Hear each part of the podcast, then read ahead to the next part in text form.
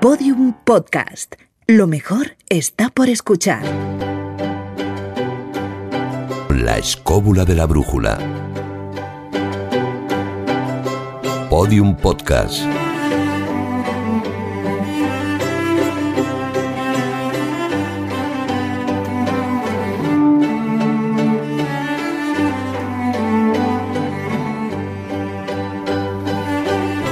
Hola Jesús, ¿qué tal? Buenas, Fran, estupendamente. Hola David, ¿cómo estás? Fantástico. Bueno, pues ya están hechas las presentaciones. Ya, cada, vez, cada vez somos menos, vamos perdiendo efectivos. Eh, Juan, Juan Ignacio Cuesta está, está de camino. Carlos Canales y Marcos Carrasco están cada uno en su respectivo taller. El de... Se han escaqueado, tú Sí, digo bien. se han escaqueado, así que les mandamos un abrazo y Bueno, este uno tiene un mensaje. virus informático por aquello de ser el sistema operativo. Y Marcos está encerrado entre pinceles y ya sabéis, sus historias. En la pecera, como no está Carlos Higueras, mandando y poniendo orden, está Jesús Blanquiño, procurando que todo esté listo, y un servidor que os manda un saludo, Fran Izuzquiza. Así que nada, la presentación es breve, yo creo que podemos continuar, Bueno, ¿no? y un colaborador que en breve Sí, se ahora, manifestará. ahora, ahora, ahora se también, o sea, manifestará. que al final Sí, va- sí. van surgiendo. van Ah, o sea que va a haber surgiendo. gente. Hombre, no que está esto tan vacío. Y los que no vemos. Ah, no. Ah. Pon la música.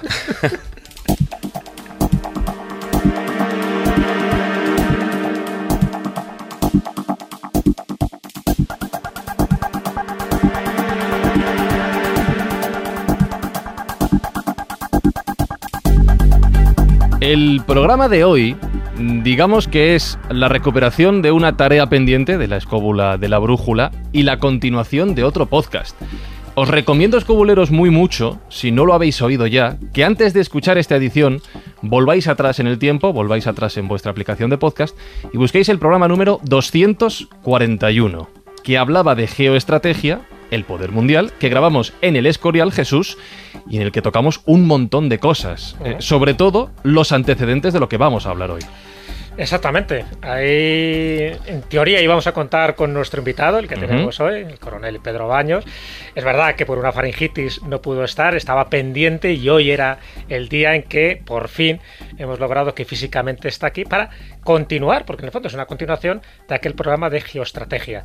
Eh, Entonces lo que hicimos fue plantear lo que es la geoestrategia, la geopolítica, en fin, comentar una serie de, de cosas asociadas a ello, incluso el proyecto HAR que desarrolló David Sentinella.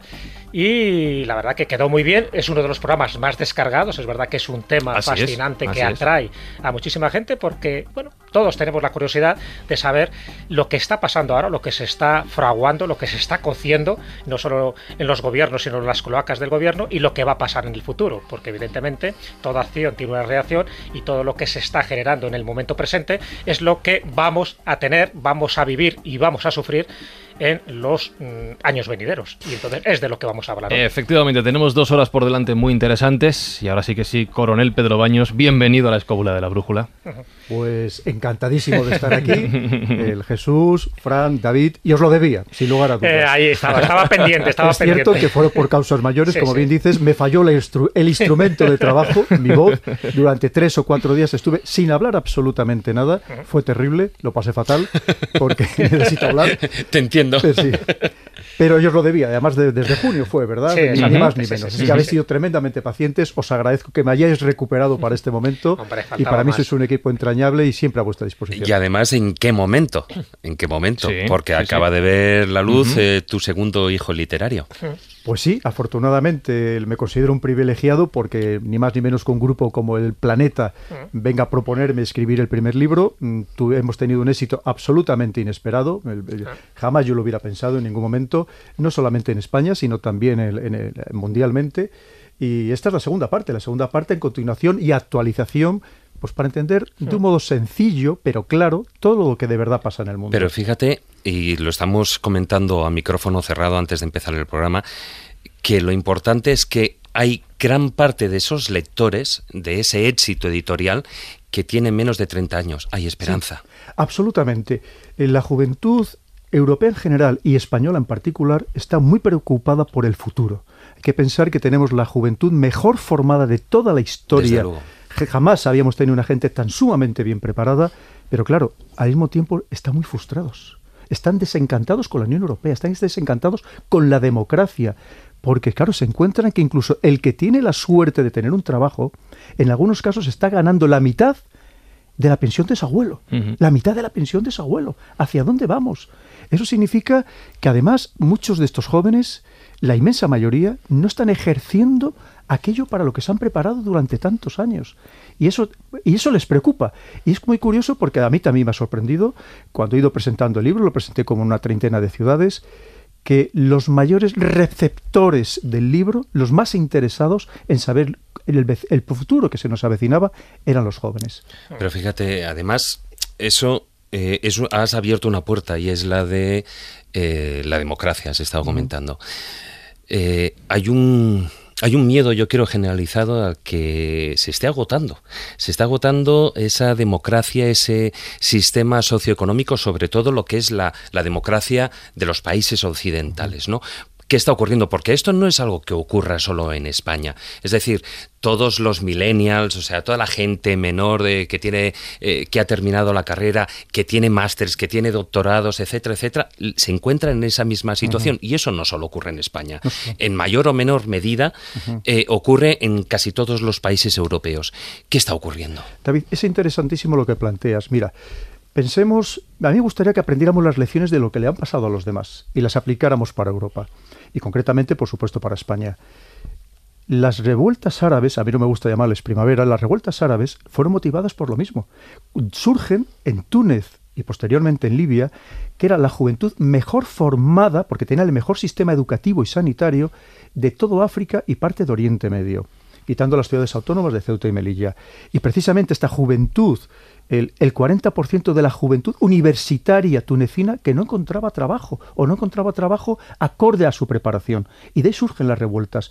Aquí inmediatamente se le trasladó como una revuelta en búsqueda de una democracia y además de una democracia occidental, que no era cierto, lo que se buscaba era una mejora socioeconómica, que no llegaba y que no ha llegado todavía, a pesar de, estar recibiendo fuertes ayudas de la Unión Europea. Y eso me gustaría que lo trasladáramos para Europa, porque si no lo entendemos así, probablemente estamos abocados antes o después a una gran revolución social.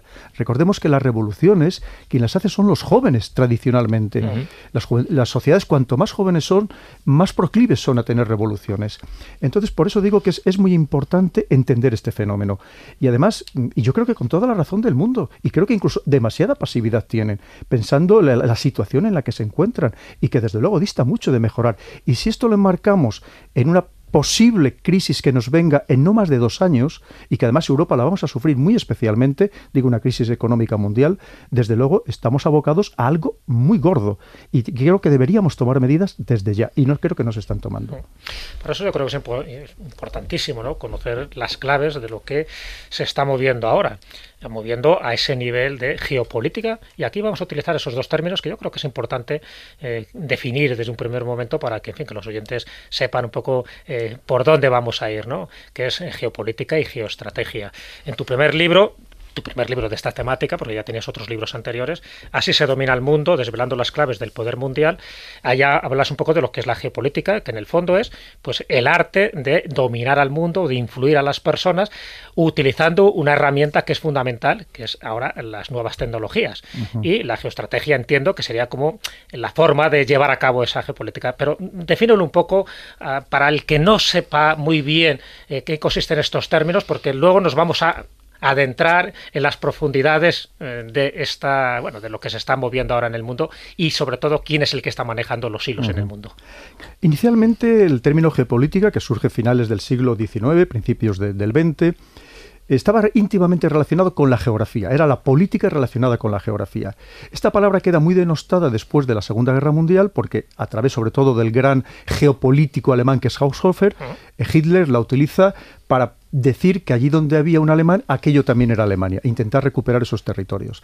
Pero hoy en día la geopolítica ha variado, es decir, hay que pensar en este mundo globalizado, que queramos que no lo tenemos ahí, aunque hay, hay fuerzas que están luchando contra esta globalización, los, sobre todo los perdedores de ella. Claro, entonces ya que tenemos que cambiar la G minúscula de geografía por la G mayúscula de global, de todo el mundo. Y además, ¿cómo se hace? Como yo pongo, es la búsqueda del poder mundial. Y hay fuerzas luchando, no solamente hay un país o una fuerza, digamos, de esas ocultas luchando, hay muchas fuerzas luchando por ese control planetario. pero en cualquier caso, como digo, el, ha variado completamente el término. Y, luego lo que sería es la, la aplicación práctica, esa sería la teoría, la aplicación práctica es la geoestrategia. Es decir, ¿cómo lo vamos a hacer? ¿Con qué estrategias y con qué instrumentos? Que es básicamente el segundo libro es los instrumentos que se emplean para conseguirlo. He, he definido nueve, pero sobre todo esos instrumentos, ¿con qué medios? La diplomacia, los servicios de inteligencia, la economía, por supuesto. Hoy en día estamos en guerra y en una guerra cada vez más acentuada, cada vez más enconada, que es la guerra económica, que se hace con instrumentos económicos y además, como estamos viendo, cada vez, mm, me atrevo a decir, ya casi más dañina para los estados, terriblemente dañina. Y ese es el, juego en el que estamos ahora mismo inmersos. No nos quepa ninguna duda que estamos ante un cambio de paradigma muy importante en todos los órdenes. Comentabas antes, David, si, me permites, mira, el, efectivamente, estamos viendo que el mundo está girando, incluso los países de, que considerados democráticos, están girando a un, a un tipo de liderazgo completamente diferente. Un liderazgo fuerte, un liderazgo que no tiene que responder ante un parlamento dubitativo o que tiene, no tiene que responder ante una oposición. ¿De quién estamos hablando? De las grandes figuras del mundo. Estamos hablando... Pero ojo, no dejan de ser también eh, ese tipo de liderazgo, se puede confundir con dictadura. Claro, claro. O, digo, por lo menos autoritarismo en cualquier caso. Estamos hablando de Xi Jinping y su vicepresidente en China que han sido elegidos a perpetuidad. Pensemos lo que eso significa. Significa que estas personas tienen el poder omnímodo, que no tienen que responder ante nadie, que tienen la capacidad que no tenemos las democracias occidentales de hacer planes estratégicos a muy largo plazo. Cuando aquí no hay política de Estado, porque estamos viendo que están pensando a ver si sobreviven una semana más. Esa es la realidad. La debilidad de la alternancia política de las democracias. Pero es que no solamente China. Estamos hablando de Putin en, Rusia, estamos hablando de Erdogan en Turquía, estamos hablando de los propios países europeos, de que tanto presumimos de, derechos humanos, de libertades, de valores. Lo estamos viendo en Polonia, lo estamos viendo en Hungría, con Víctor Orbán, pero es que lo tenemos también el caso de Brasil, con Bolsonaro. Es decir, ese Peligrosísimo. bueno, el caso de Filipinas. El que tenemos. Correcto, con Duterte, efectivamente. está girando hacia ese... Y por eso tenemos que tener en cuenta que nosotros estamos en un estado que nos, nos implica una debilidad para luchar contra esos poderes fuertes. lo estamos viendo nosotros, nos consumimos a nosotros mismos, nos estamos autodestruyendo y no somos capaces en muchos casos de entender de verdad hacia dónde va el mundo. ¿Qué parte de culpa tienen los medios de comunicación? Pues mira, muchas veces eh, se convierte en el, digamos, en, la, rueda que alimenta, de, transmisión que alimenta toda esta cadena, sin lugar a dudas. Hay que atender también la situación de los medios de comunicación, una situación muy delicada desde el punto de vista económico, mm. donde se vive pensando a ver quién va a ser capaz de dar la primicia, de dar la última noticia, pero sin hacer análisis, sin, profundizar, sin tener gente verdaderamente eso que piensa muy, una vez más a largo plazo. Y yo pienso que lo que estamos haciendo entre todos, entre todos, y no me gusta hablar de España, como militar no puedo eh, hablar de política nacional, pero creo que entre todos estamos colaborando para destruir España. De todas maneras, a ver, eh, ya que ha salido el tema de los medios de comunicación, eh, los medios de comunicación forman parte de ese, digamos, de ese, de ese bastión de entrada para dominar el mundo. Es decir, los medios de comunicación pertenecen a grandes fortunas, pertenecen a grandes trus y yo incluso he oído alguna vez que tú has estado hablando de esas cinco grandes eh, fortunas o familias que son las que mueven el mundo. Familias que además tienen, em, bueno, pues los ejes, eh, o sea, los principales medios de comunicación de todo el mundo, los que plantean las estrategias de, de qué se puede hablar y de qué no se puede hablar para crear una opinión pública determinada según sus propios intereses. Con lo cual, los propios medios de comunicación, y ahora estamos en uno de ellos, eh, no estamos exentos de pecado. Claro, efectivamente, mira, tienes toda la razón, David. ¿Qué sucede? Que en esta guerra que ahora mismo tenemos mundial, parte de ella también se libra a través de la información, de la desinformación, de la propaganda y por supuesto no solo en el ciberespacio, a través también de los medios tradicionales, de los medios de comunicación tradicionales. Como bien dices, Mm, a mí me gusta mucho emplear la frase esta famosa de, Lenin, que la libertad de prensa no es más que la, voluntad o la libertad del dueño de la imprenta. Y al final esa es la realidad. ¿no? Entonces hay una manipulación muy grande, tremendamente, enorme. Hay veces que yo me atrevo a decir que solamente falta en el artículo que final, al final lo firme el servicio de inteligencia que ha proporcionado la información, porque eso es un poco la realidad que estamos viviendo.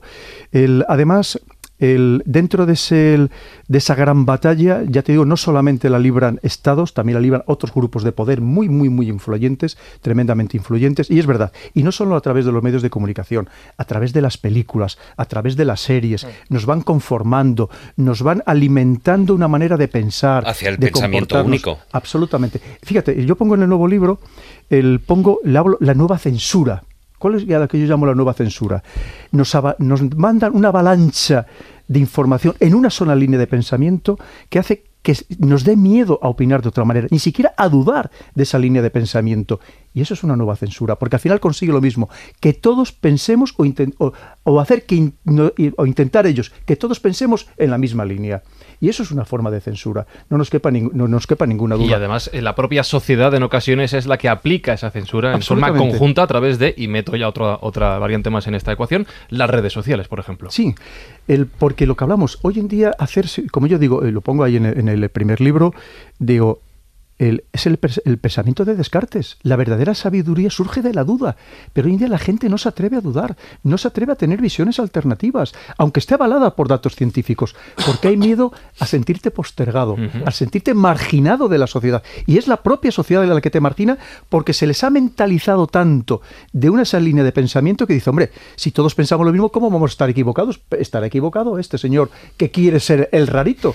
Y esa, esa es la realidad en la que estamos inmersos. Cada vez cuesta más, tra- más trabajo tener un pensamiento verdaderamente libre, que es lo que deberíamos tener todos. Y cada vez cuesta más trabajo estar informado. Eh, perdóname porque voy a contar un pequeño off the record que nos ha dicho Pedro antes de empezar. No es nada que no se pueda contar y es que dedicas entre 3 y 4 horas diarias a informarte, a estar al tanto de lo que ocurre en el mundo.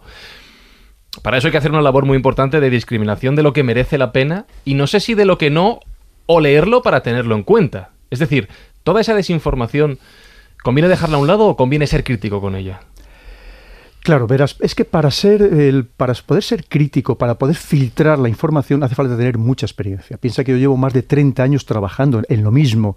Hace falta tener, mm, saber las fuentes y sobre todo, yo lo con lo que me quedo siempre es con los datos, no con los análisis que me quieren hacer los demás. Me quedo con los datos y yo hago mi propio análisis. Pero evidentemente eso no se hace de la noche a la mañana.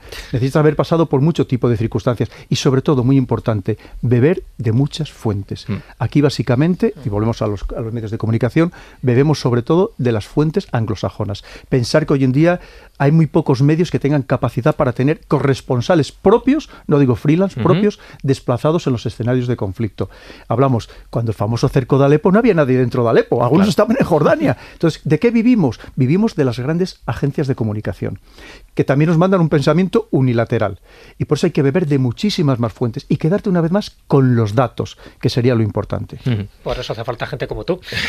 Porque es verdad que tener esa información, esa base, ese pozo, esa experiencia es difícil, ¿no? Y luego contrastarlo y luego ser ecuánime a la hora de posicionarte, porque aquí lo fácil siempre es decir, bueno, este se ve que es de un color o de otro.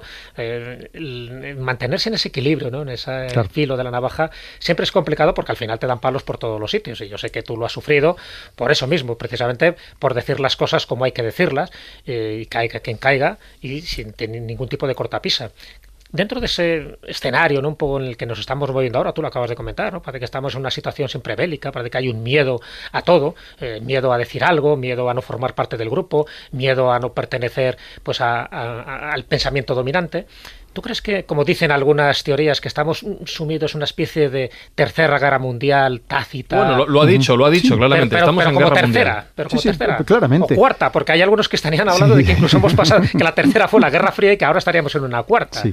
Lo estamos viendo, el enfrentamiento a través de los medios, por ejemplo, económicos, o lo de la propaganda, lo que estamos comentando de, de los servicios de inteligencia, es absoluta. Ahora mismo el enfrentamiento entre Estados, y- y- Estados Unidos y China es a muerte. Y podemos profundizar un poco más. Estados Unidos se, de repente se da cuenta que la globalización, que la había inventado él, que la había inventado él y sobre todo a partir de 1944 con Bretton Woods y de repente se da cuenta que la va perdiendo, que la va ganando China y que además la va ganando pero por goleada y dice, hasta algo tengo que hacer. Y ojo, las potencias a lo largo de la historia, que eran las potencias en decadencia, siempre se han convertido en las más peligrosas. Porque se, le da miedo el que está avanzando, el que está surgiendo, y esto eh, a lo largo de la historia siempre ha terminado en un conflicto convencional de alta intensidad. Esperemos no llegar a ello. Son los coletazos ¿no? que dan los viejos imperios, ¿no? el Imperio Otomano, por ejemplo, pues eh, dio los, últimos coletazos y bueno, y eso al final yo creo que les queda todavía ese complejo de, lo que fueron y lo que son ahora, ¿no? Pero eso le pasa un poco a todos, incluido España, incluido Portugal, en fin, los, los que llegaron a ser algún día algún tipo de imperio, ese pozo queda ahí. Lo que pasa es que hay algunos que lo han asumido mejor y otros lo han asumido peor. Entonces, ese es el problema, ¿no? Los que todavía tienen capacidad de reacción. Claro. Bueno, escobuleros, como veis, el programa viene cargadito. Hay muchos palos que tocar, muchos temas muy interesantes que tratar. Pedro Baños he dicho que se informa 3-4 horas al día. Nosotros nos quedan como una hora, tres cuartos, así que va a haber que darse prisa. Te contamos leyendas y verdades en la escóbula de la brújula. Podium Podcast.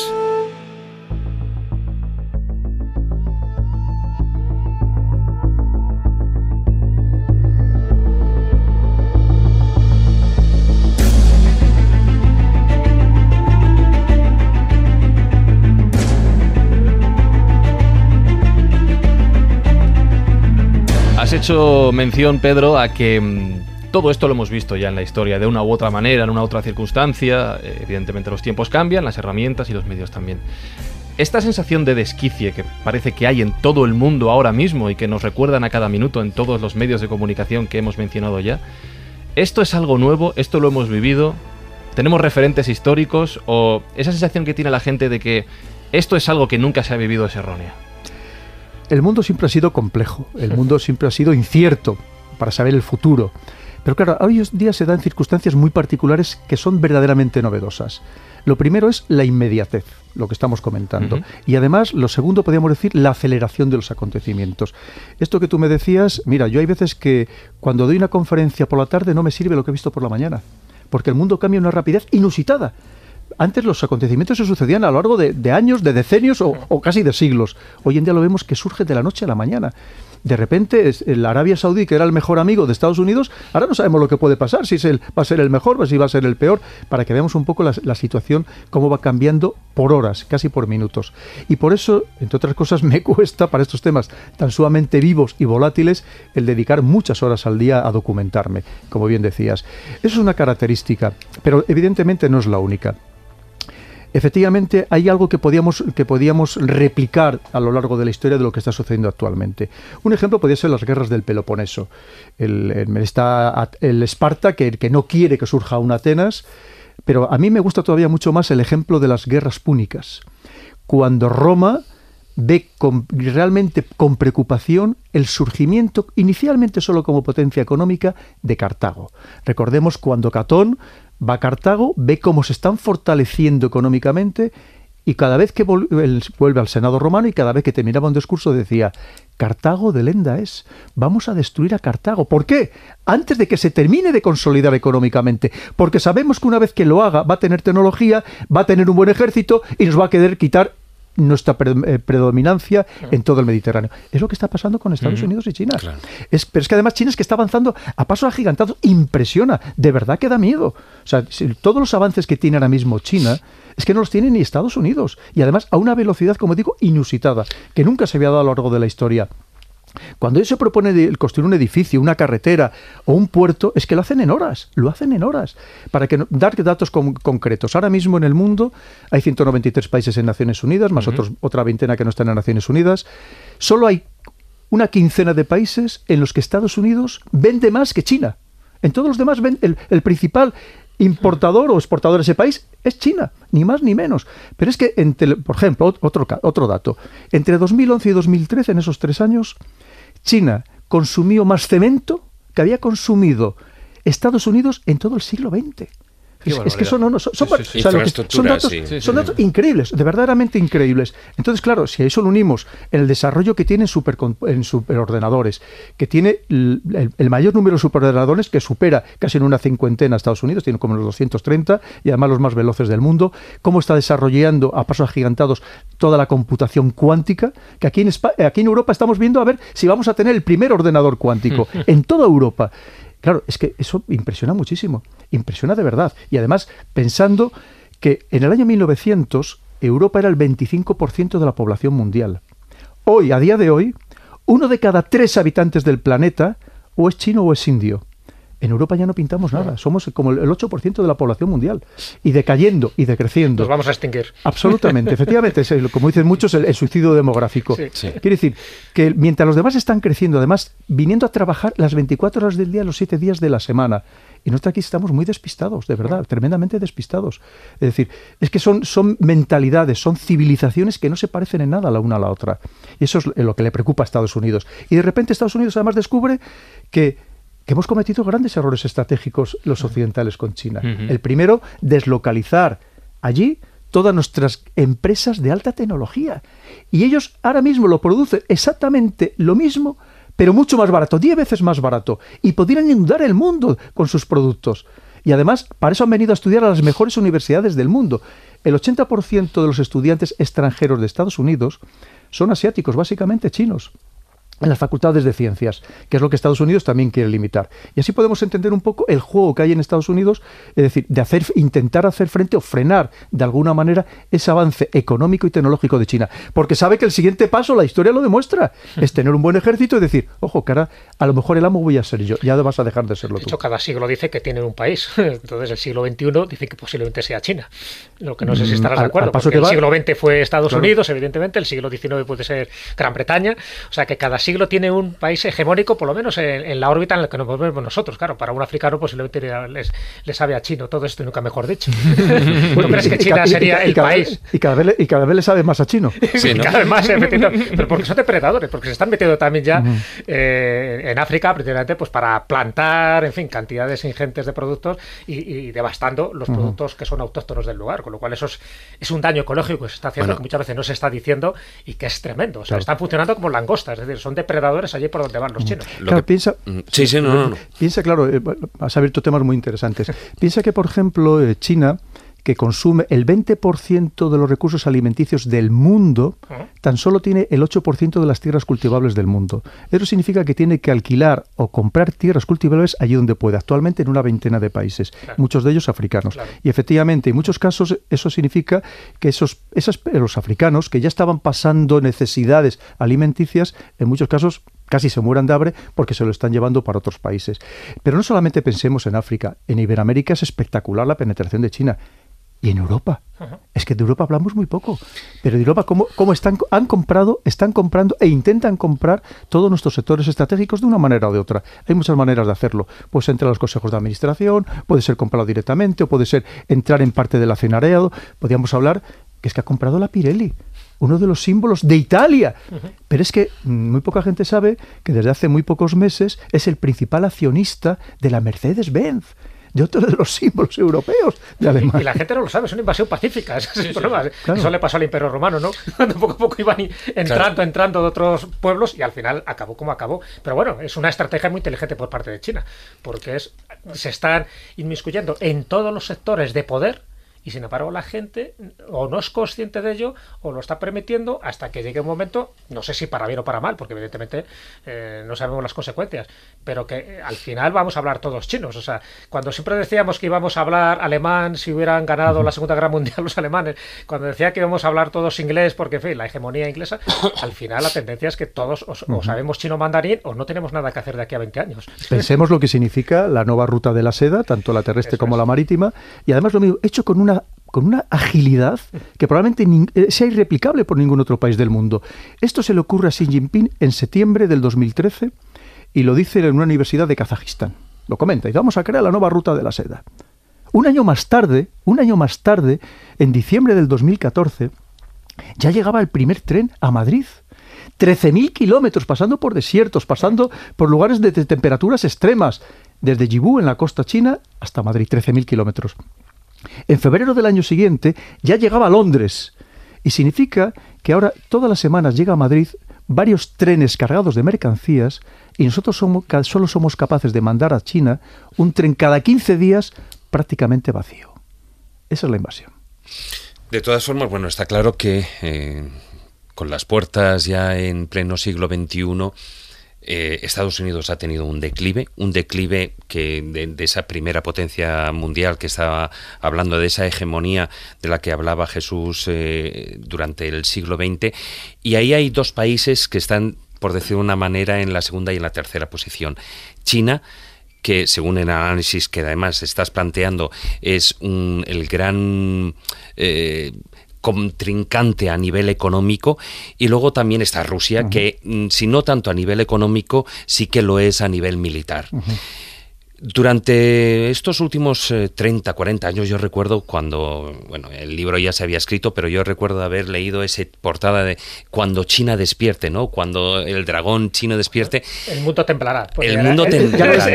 Ya, lo decía Napoleón. Por eso ya lo dijo Napoleón, ¿verdad? Entonces, eh, bueno, pues estamos pensando, decir, bueno, pues a ver, eh, han evolucionado con las tecnologías, pero China no despierta. Con el tema económico, pero China no despierta el, despertar será porque ya tengamos el enemigo en casa. Es que China hace tiempo que ha despertado, hace mucho tiempo. Lo que pasa es que no nos hemos dado cuenta. China hay que pensar que en los años 70, a finales de los años 70, en el 79 concretamente, el Deng Xiaoping de repente dice, una mañana se levanta y dice, oye, ¿cómo, cómo, que, cómo que es esto de que para ser socialista hay que ser pobre? ¿Cómo que es esto de que, de, que el rico es malo? Dice, no, no, no, porque lo entiende perfectamente vamos a fortalecernos económicamente. Porque si no tenemos economía, no podemos tener servicios de inteligencia, no podemos tener ejército, no podemos ir al espacio, no podemos alimentar a nuestra gente adecuadamente. Vamos a tener una buena economía. Y es cuando creas esas zonas, esas ciudades especiales, con unas condiciones fiscales muy particulares, y es cuando deciden que no van a cometer, además viendo el ejemplo de lo que sucede diez años más tarde en, en Rusia, en la Unión Soviética, dice no vamos a cometer el mismo error. Nosotros no vamos a simultanear la galas ni la perestroika, la apertura política y la apertura económica. Apertura económica, toda la que queráis. Apertura política, política ninguna, porque tenemos que sujetar un país. Estamos hablando de que probablemente la cifra real supere los 1.400 millones de personas y claro, es muy eso sería incontrolable si aquello se les fuera de las manos. Y a partir de ese momento es cuando China empieza a avanzar muy lentamente, como lo hacen ellos, con planes a 50 años vista. Claro, es que a 50 años ellos hacen esos planes estratégicos y bueno, algo parecido que también está haciendo ya Putin. Pero yo creo que ahí hay un factor más a sumar a esta ecuación y es la carrera espacial. Claro, la carrera espacial, el espacio, hasta ahora que, bueno, la carrera entre rusos y, bueno, en aquella época la Unión Soviética y Estados Unidos, ha entrado ahí en tercero discordia. Parecía que la India también iba a entrar y tal, pero ha entrado fuertemente China. Y China parece ser que es en el siglo XXI es la que se va a llevar, mm, pero vamos, de calle la carrera espacial. Una vez más, ha empezado hace poco más de 10 años y, ya está en cabeza. Es que ya está en cabeza, pero es que además con planes de eso, de ir a la cara oculta de la Luna, de saltar a Marte, de, de instalarse en asteroides, porque claro, entre otras cosas, hemos comentado, China con ese 22% de la población mundial carece de, la mayoría de los recursos, no digo ya para alimentar a su industria, incluso para alimentar a su población, como estamos comentando, y algo tiene que hacer con ella. Y además no solamente eso, hay que pensar que la carrera espacial, como pasó en su momento en la Guerra Fría, también es prestigio. Es prestigio tecnológico, es prestigio militar. Entonces, mm, eh, entran en juego muchísimos, muchísimos factores. Ya ha demostrado el que tiene capacidad para destruir satélites que están en órbita desde Tierra. Eh, tiene el mayor radiotelescopio del mundo por aquello de ser el primero también en encontrar vida, no sabemos inteligente o no, o más o menos que nosotros, en alguna parte del universo, quiere decir que está tremendamente avanzada, tremenda avanzada. Es un espacio más de, de confrontación. Y por supuesto, podríamos hablar del otro por excelencia, todo lo relacionado con el ciberespacio. Bueno, sí, bueno, y ahí es que la ciberguerra yo creo que es la guerra del futuro. O sea, porque dentro de... O, del presente. bueno, sí, claro, sí, lo que pasa es que, bueno, o sea, cuando yo planteaba la guerra fría del presente, sí, me imagino que sí, porque bueno, ya hablaremos luego después eh, eh, más, más amplio, pero yo creo que las guerras han cambiado absolutamente a lo largo, ya no solo es que del siglo XX hasta ahora hayan cambiado, sino que el planteamiento actual ya no es la guerra directa, lo que pueda estar sucediendo más o menos en Siria, un país contra otro, etcétera. Hoy en día ya son las guerras híbridas, las guerras en las que hay se abre todo un abanico en el que son guerras económicas, son guerras de terrorismo, son guerras de desinformación, de actividad criminal, son guerras, o sea, prácticamente lo de menos es la parte militar. Absolutamente. Mira, verás, pasa una cosa, y sobre todo la parte militar ha quedado como músculo para disuadir pero no para ser empleado. Y lo vemos que las grandes potencias no utilizan la fuerza militar, cada vez menos. ¿Por qué? Verás, el, razonamiento es muy sencillo. Soy capaz de explicarlo en pocas palabras. tú, tú cuando atacabas a un no, expláyate, ¿eh? tenemos, tiempo. Tú cuando atacabas a un enemigo militarmente, ¿para qué lo hacías? ¿Tú para qué combatías carros de combate contra carros de combate, eh, cruceros contra cruceros, acorazados contra acorazados? Tú lo hacías para llegar al final el que mandaba el líder, para doblegar al líder de enfrente, de tal manera que se sometiera a tu voluntad. Y digamos que lo que tú estabas haciendo era poner unos elementos interpuestos que estaban entre los dos reyes, por así decirlo, entre los dos líderes. Ahora, ¿qué se trata? Lo que se trata es de vencer al otro líder, pero sin utilizar esos medios. ¿Y cómo se le trata de vencer? Se le trata de vencer, una vez más, a través de la neurocomunicación, a través de la propaganda, a través de la desinformación, porque tú lo que haces es manipular al pueblo para que sea el pueblo el que de una manera u otra deponga a ese líder y acabe con él. Y es lo que hacen con nosotros sistemáticamente. Es decir, y para eso ya no necesitas ejércitos o cada vez menos. Y si los, y las fuerzas, las grandes potencias, cuando luchan, ¿cómo lo hacen con actores interpuestos? En Afganistán, pues puede ser con los mujahidines, lo estamos visto ahora mismo en Siria y en Irak, a quien emplean, pues a los kurdos o a las milicias chis. Es decir, no se enfrentan ellos directamente, entre otras cosas por el riesgo a una escalada nuclear, evidentemente. Pero ¿cómo, ¿cómo nos se atacan ahora mutuamente? Y digo mutuamente porque lo hacen todos. Obviamente, aquí que nos venden, que Rusia es el malo, que solamente lo hace Rusia, Corea del Norte. Bueno, pues fíjate, Corea del Norte es un pequeño país, es un enano comparado con Estados Unidos, por favor. Bueno, está China. Seamos serios. ¿eh? Está China, totalmente. Pero que, que, aún así te quiero decir, ¿quién inventa Internet? ¿Y para qué lo inventa el ciberespacio? Recordemos, es muy importante. Se crea como un medio militar y de inteligencia, y lo sigue siendo y lo sigue siendo. Si viéramos algunas páginas que se puede ver en tiempo real, estos los, los, superficiales, los ataques superficiales, vemos que surgen de todos los países, no solamente de uno. Lo que pasa es que aquí son, dicen, no, es que solamente nos atacan de un lado, como que los demás son inocentes y almas cándidas y no, generan ningún tipo de ataque. Son sistemáticamente unos contra otros. Y hay muchísimos ejemplos. Y además en el libro los pongo con todo lujo de detalles, incluso con los nombres y con las fechas de cuándo se realiza. De hecho, una frase que me llamó la atención de tu primer libro, decías que los estados suelen actuar por tres cosas. Cuando, y una de las formas de actuar es la guerra, ¿no? Pero en general suelen actuar por tres motivos. Uno es por amor, otro es por temor y otro es por convencimiento. ¿Se sigue manteniendo a día de hoy esos tres motivos? Claro, verás, mira, el, el poder para ser verdaderamente poder tiene que dar miedo. Esa es la realidad. Vamos a ser absolutamente objetivos. Que se lo a los eso se lo Si no, no es poder. Entonces, claro, la superpotencia tiene que dar miedo. Evidentemente, si hablamos de capacidad militar de Estados Unidos, pensar solamente en el mundo hay 12 portaaviones de propulsión nuclear.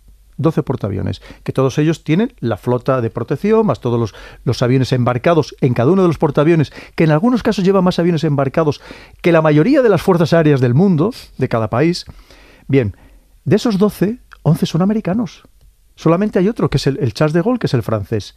Si pensemos lo que eso significa, Estados Unidos tiene 800 bases desplegadas en el exterior de su territorio. 800 bases. 800 bases. Y ahora mismo está creando, entre otras cosas, para frenar esa influencia de China, está creando en Níger la que probablemente sea la base militar más grande que tenga en el exterior. Una base absolutamente gigantesca para que veamos que ese poder, estamos hablando de más, muy poca gente sabe que el, Estados Unidos es el mayor empleador, el ejército de estadounidense es el mayor empleador del mundo, que entre civiles y militares paga el sueldo todos los, todos los meses a dos millones y medio de personas, que se dice pronto. Si hablamos de la capacidad de sus servicios de inteligencia, estamos hablando de decenas de miles de personas. Solamente la NSA, la Agencia de Seguridad Nacional, al menos podría tener 40.000 personas trabajando para ellos directamente e indirectamente a través de sus contratas, podría tener a 100.000 personas trabajando en todo el mundo. es decir, cifras claro, no solo en Estados Unidos. No, no, no, en, todo el mundo, en todo el mundo, con estaciones en todo el mundo, claro, para controlar las comunicaciones. O sea, contando Australia, Nueva Zelanda, Inglaterra. eso, sería, eso sería lo que se llama el, grupo de o, la red, o la red Echelon, que ahí están pues todos los, los anglosajones, Canadá, Reino Unido, Estados Unidos, por supuesto, Australia y Nueva Zelanda. Pero es que además tiene muchas más estaciones desplegadas a lo largo del mundo, porque es la manera de, entre otras cosas, ser capaz de interferir o interceptar todas las comunicaciones planetarias. Eh, hemos hablado de Estados Unidos mucho, hemos hablado de China mucho, hemos hablado de Europa un poquito, y, y un poquito porque estamos perdiendo protagonismo, como bien has dicho, y David ha apuntado un cuarto agente del que no hemos hablado mucho, que es Rusia. Eh, Rusia que tuvo mucho protagonismo, evidentemente, en la época de la Unión Soviética y que hoy de alguna manera intenta Lo sigue- recobrar lo sigue teniendo. ese protagonismo, Tenemos efectivamente. a Putin, en fin, que, que tiene el síndrome del zar, porque en el fondo lo que quiere es volver a recuperar la, la gran Rusia, ¿no? Igual que también los serbios quieren intentar recuperar la gran Serbia y así les fue, ¿no? Y entonces, esa parte es cierto que cuando se está debatiendo ahora un poco ese poder entre tres bandas, China ahí está, es decir, que tiene muchos escenarios políticos, incluida la Luna, que se ha mencionado un poco de pasada, donde intenta reco- recoger el helio 3, porque esa es una energía prácticamente infinita, precisamente para su desarrollo posterior. Y luego está Estados Unidos y Rusia. Pero claro, ahora Estados Unidos y Rusia se, se están pivotando alrededor de dos líderes, dos líderes que son contrapuestos. Y claro, yo no sé quién está ahí ganando la batalla mediática. Si por una parte Trump, si por una parte Putin. Y eso sí que me gustaría un poco que tú lo analizaras con la información que tienes, porque cada uno está jugando, no sé si, y tú lo describes también en tu libro, ¿no? A esa especie de, de loco, ¿no? Un poco el loco interpuesto, como diciendo, bueno, eh, eh, que no se sepa lo que sea capaz de hacer, porque eso al, al final va a determinar determinadas estrategias, porque como no sabemos por dónde va a tirar, pero es que los dos están en la misma estrategia, con distinto nivel de inteligencia. Para ti, ¿quién es el que está ganando el pulso? Claro, verás, el Trump es un gran dominador o un gran experto en cómo manejar la opinión pública. Pensemos que durante 10 años fue director y presentador de un reality show. Sí. Sabe muy bien cómo manejar la opinión pública. Aquí nos llega una visión muy distorsionada de Trump. Yo creo que muchas de estas excentricidades, que sin duda las tiene, en algunos casos con declaraciones esperpénticas y condenables, yo creo que las hace adrede. Porque lo que quiere al final es todos los días estar en los telediarios. Lo que manda es la imagen. Eh, pensemos que la mayoría de la gente está en su casa cenando, o está en un bar o en un restaurante viendo la televisión al fondo, no está oyendo lo que están hablando, pero está viendo a la persona en la televisión. Y al final es al que votan. Mm, Hemos, visto cómo surgen partidos creados en la televisión. Es decir, no es nada nuevo ni muchísimo menos. Es un gran dominador de los medios de comunicación. Pero yendo al, otro bando, claro, verá, por hacerlo también muy, muy rápido. Después del hundimiento de la Unión Soviética, Rusia se queda absolutamente desmontada.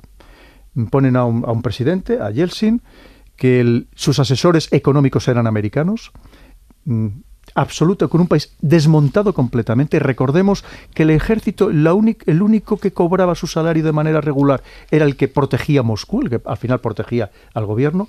El resto, recordemos que hay algunos que se pasan a otros ejércitos. Yo los conozco casos personalmente, que después de vivir dos o tres años en una tienda de campaña con su familia, en el barro, en la nieve, prácticamente sin comer, le venían de otro ejército y le decían, ¿quieres firmar y pasarte a, mi ejército? Y decía, me paso al que haga falta, ¿no? Y luego tuvieron que vender el armamento, el combustible, los, los carros de combate para poder comer. Los barcos oxidándose en los puertos. El 40% de la población que no tenía ningún tipo de, de servicio social muriéndose de hambre. Hasta que, claro, llega el año 2000 y llega el señor Putin. Y dice, esto se acabó, vamos a poner orden, entre otras cosas, porque durante aquellos años los oligarcas se habían encargado de esquilmar completamente el país. Y cada país es un mundo, no intentemos compararlo con ningún otro. Pe- Perdona, antes de que avances en, Sí. ese, en ese pensamiento, eh, ¿la perestroika fue tan nefasta para, para Rusia? Ver- verás, la perestroika no fue una revolución, sino una involución.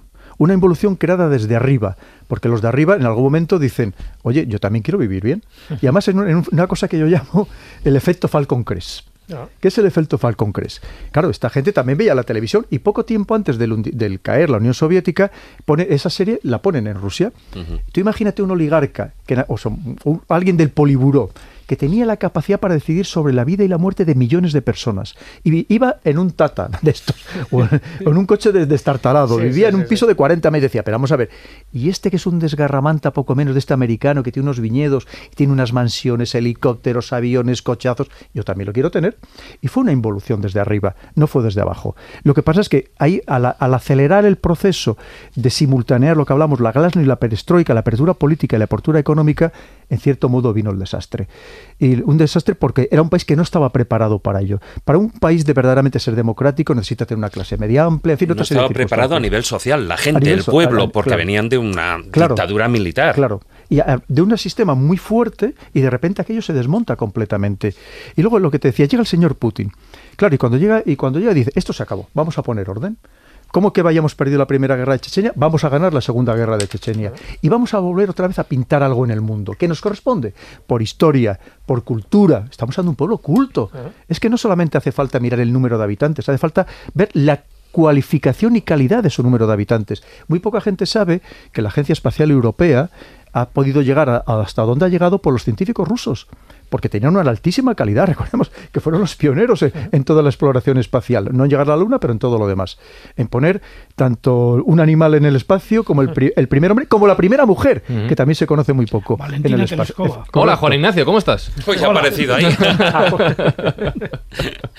Ah, ya está aquí, ya está aquí. Ya, Ya está, ya, tenemos ya el efectivo ahí perdido, ha llegado. Bueno, yo creo que es un... Sí, que no, es un- sí, sí, perdona, perdona. Sí, y termino muy rápido. Sí. Entonces, claro, mm, cambia completamente el espectro. Y, dice, y además no solamente eso, es que estamos hablando del país más grande del mundo que duplica en territorio a los dos siguientes. Claro, y con y recursos prácticamente infinitos y además con energía, tiene todo. Y dice, se acabó. Yo quiero por lo menos que se me respete, volver a tener una voz importante en el mundo. Y no quiere, evidentemente, es consciente de que tiene un PIB que es la décima parte del PIB, menos de la décima parte del PIB de Estados Unidos, no tiene esa capacidad económica, no tiene ese músculo económico, pero quiere volver a ser alguien. Claro, una vez más, Estados Unidos no lo puede permitir, cuando era un país que había manejado prácticamente a su antojo. Y ahí viene la otra problemática. Y lo que hablamos, eh, aquí me hace mucha gracia cuando decimos, vamos a ser, vamos a ser un poco honestos, cuando dicen, es que nos manipulan los rusos, es que para partirse de risa, que por cierto no ha habido nadie que lo haya podido confirmar en absoluto, en- concretamente en el tema catalán. El, mm, muchos de, de vosotros tendréis el HBO, el Netflix, es- sí, sí. hay más de 200 canales. De esos 200 canales, al menos 90 son anglosajones. ¿Cuántos hay rusos? Uno, que yo sé. RT, Uno. Russia Today.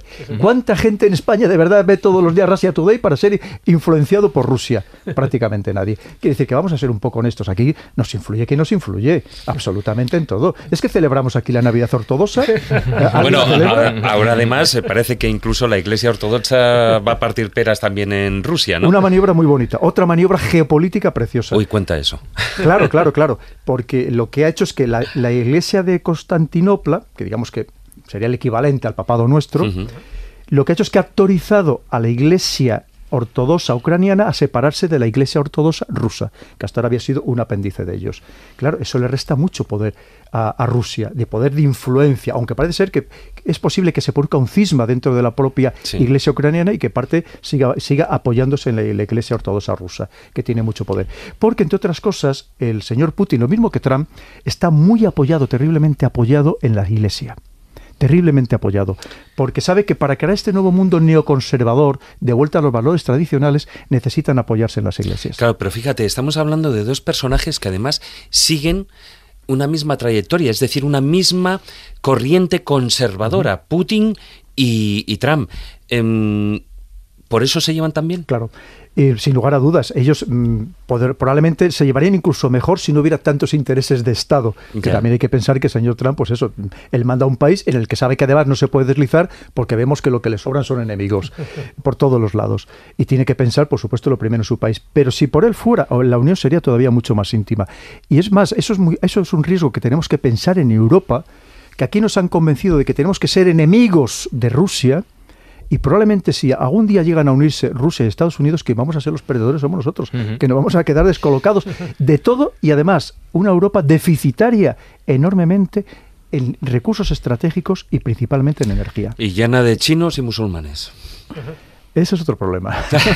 Eso lo hablamos después. Bueno, luego, luego hablaremos del futuro, efectivamente, pero ya que tenemos desplegado el mapa, ya que tenemos todo el mapa mundi y el Atlas. No, no, me, señalan a Juan Ignacio, Juan Ignacio ya le hemos saludado, pero bueno, ¿cómo estás? Sí, sí. Eh, pero No, es que he llegado. Le, le iba a saludar, le- le iba a saludar antes, pero como ha entrado de ha golpe. entrado ahí, Lo siento, he llegado tarde porque un camión ha tenido la, la desgraciada idea de meterse en contra de una esquina, ha parado el autobús, Mala idea. nos, nos han parado y tal, y he tardado por lo menos eh, media hora en solucionar el problema, ¿no? Porque- Bueno, has, has podido mover el, el autobús, no ha habido problema. No, lo que he tenido es que salir corriendo andando hasta llegar hasta la parada del forma. metro y ya se me ha ha utilizado una geoestrategia Ahí particular estás. suya. Está en forma Juan Ignacio, otra cosa no, pero caminar él lo que le echen. Decía que tenemos todo el mapa, todo el atlas desplegado, tenemos a los agentes ya identificados.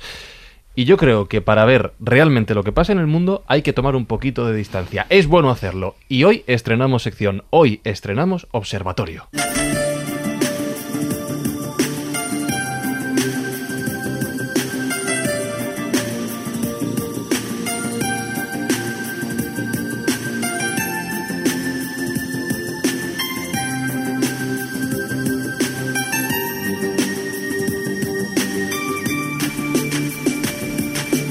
Y en este nuevo observatorio de la escóbula de la brújula nos espera Fernando López del Oso. Fernando, ¿qué tal? ¿Cómo estás?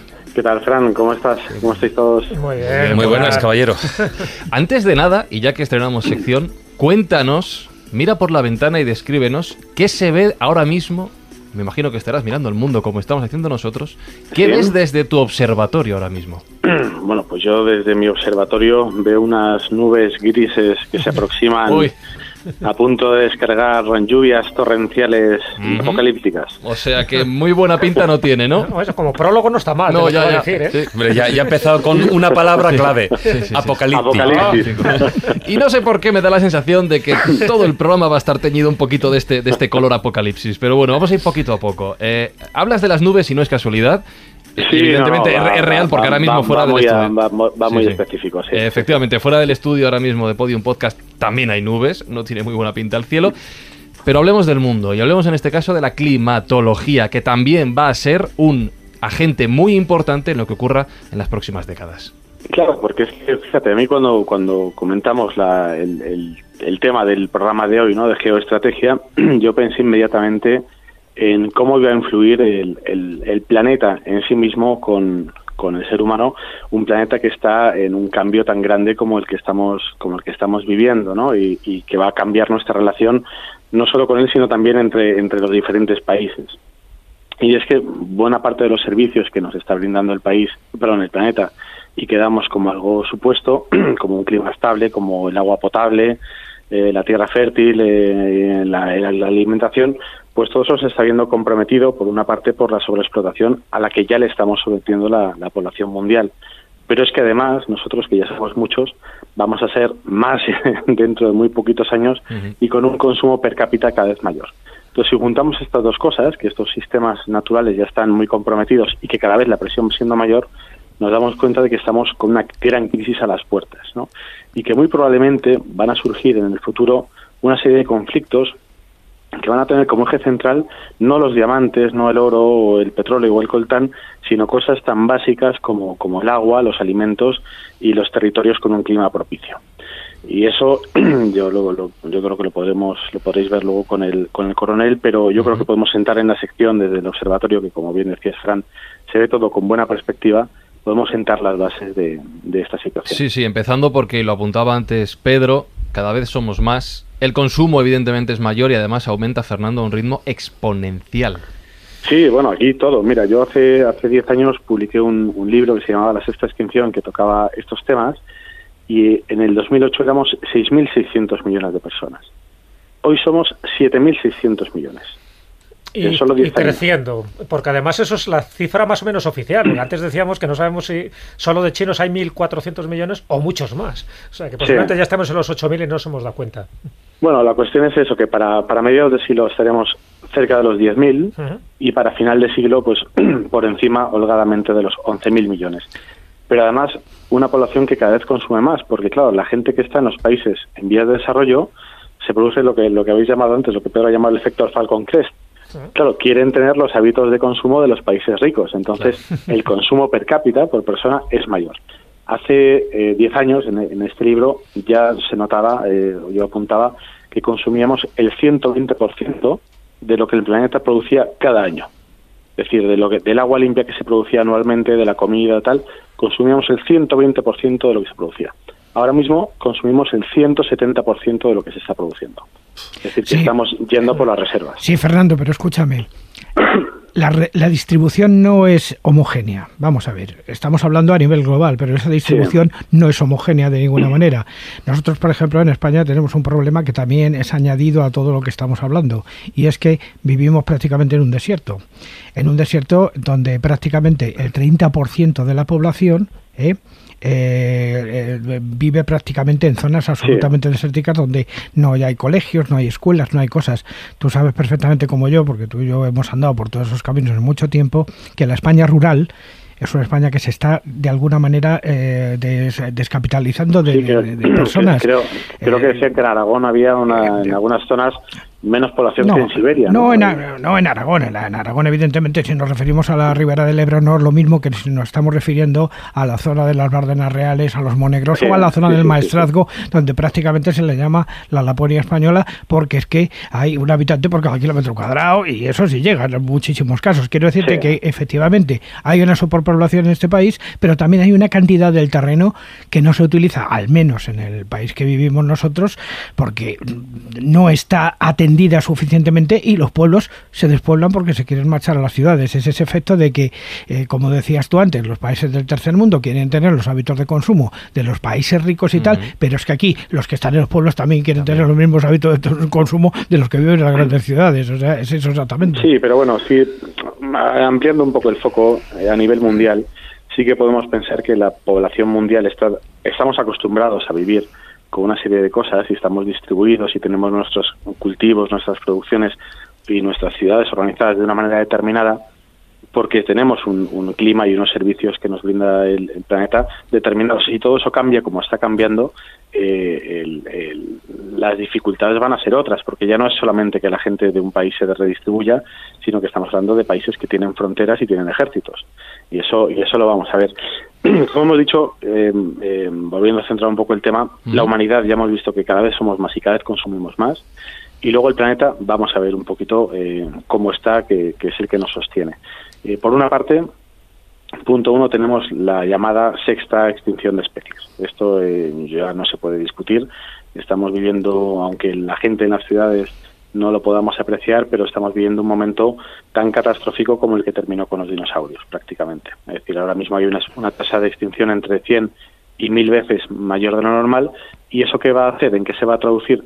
Bueno, pues este descenso de la biodiversidad va a hacer que todo lo eco, es decir, todos los ecosistemas se vayan, eh, se puedan caer en cascada. Es decir, cuando eh, desciende mucho eh, la biodiversidad, pues la estabilidad de estos ecosistemas desciende también. Entonces, todos los bienes que nos están produciendo, como por ejemplo la alimentación, se pueden ver muy seriamente comprometidos, o la producción de alimentos, por ejemplo, perdón, de, medicamentos, por ejemplo. en segundo lugar, aparte de esta, esta extinción, tenemos la alteración del clima.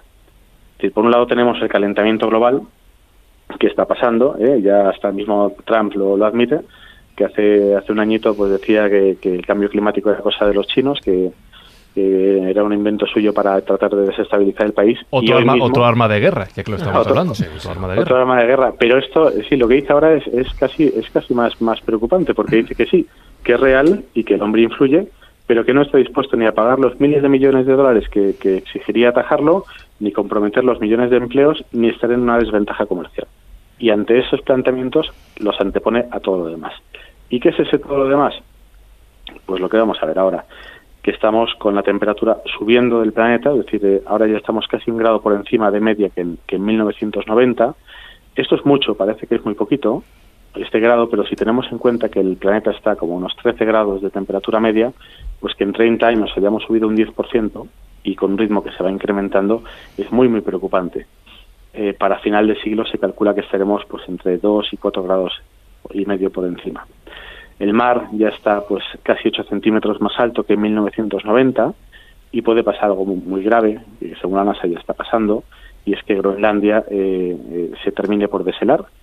Y si eso pasa, el mar subirá casi de golpe 6 o 7 metros de altura.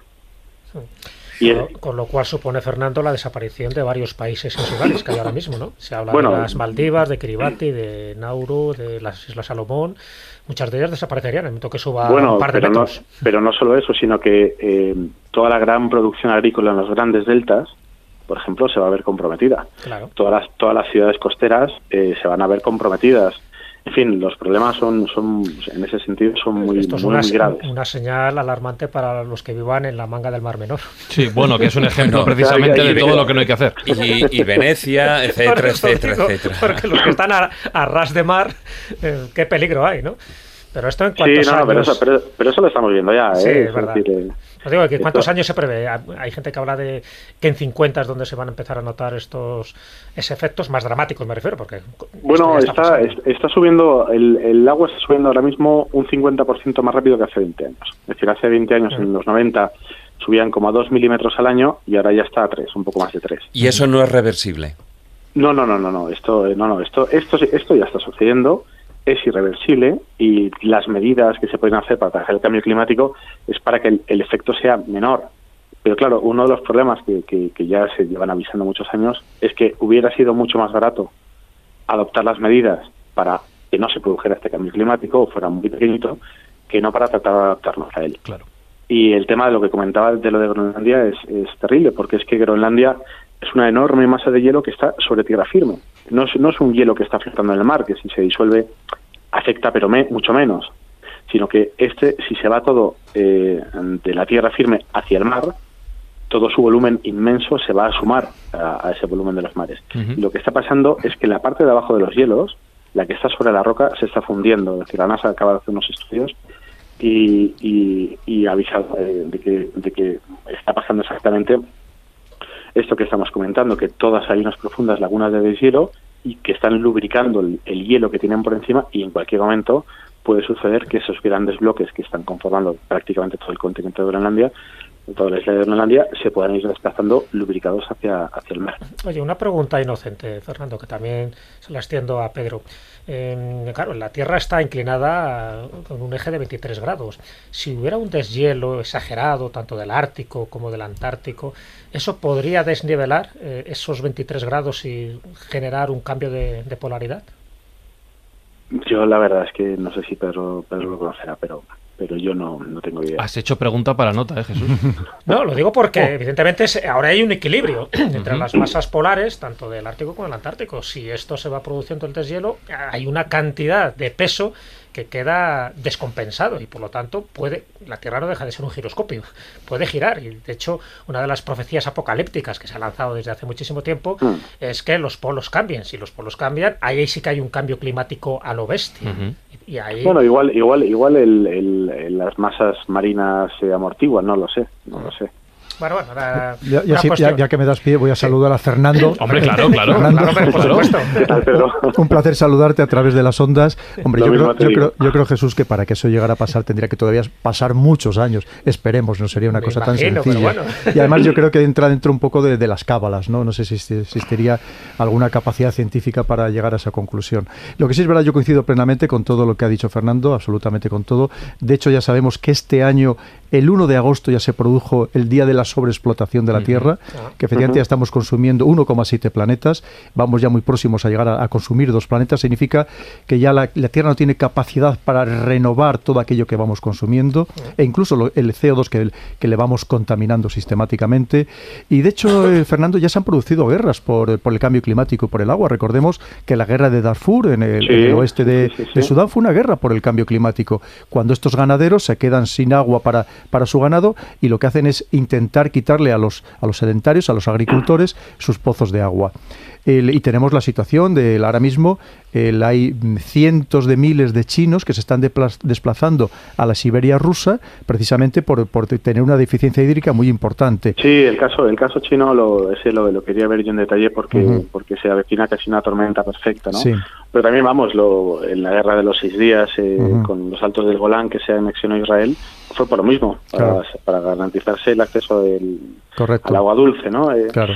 Pero eso, eso, Claro, está pasando, pero puede pasar a una escala a una escala mucho mayor, porque claro, estamos hablando de, zonas más locales, pero claro, el cambio que viene es, es inmenso, porque claro, cuando hablamos del, cambio climático, no solamente el calor, es que el régimen de lluvias y de corrientes que se conoce hasta ahora, el régimen de vientos y de corrientes cambia y el régimen de lluvias cambia.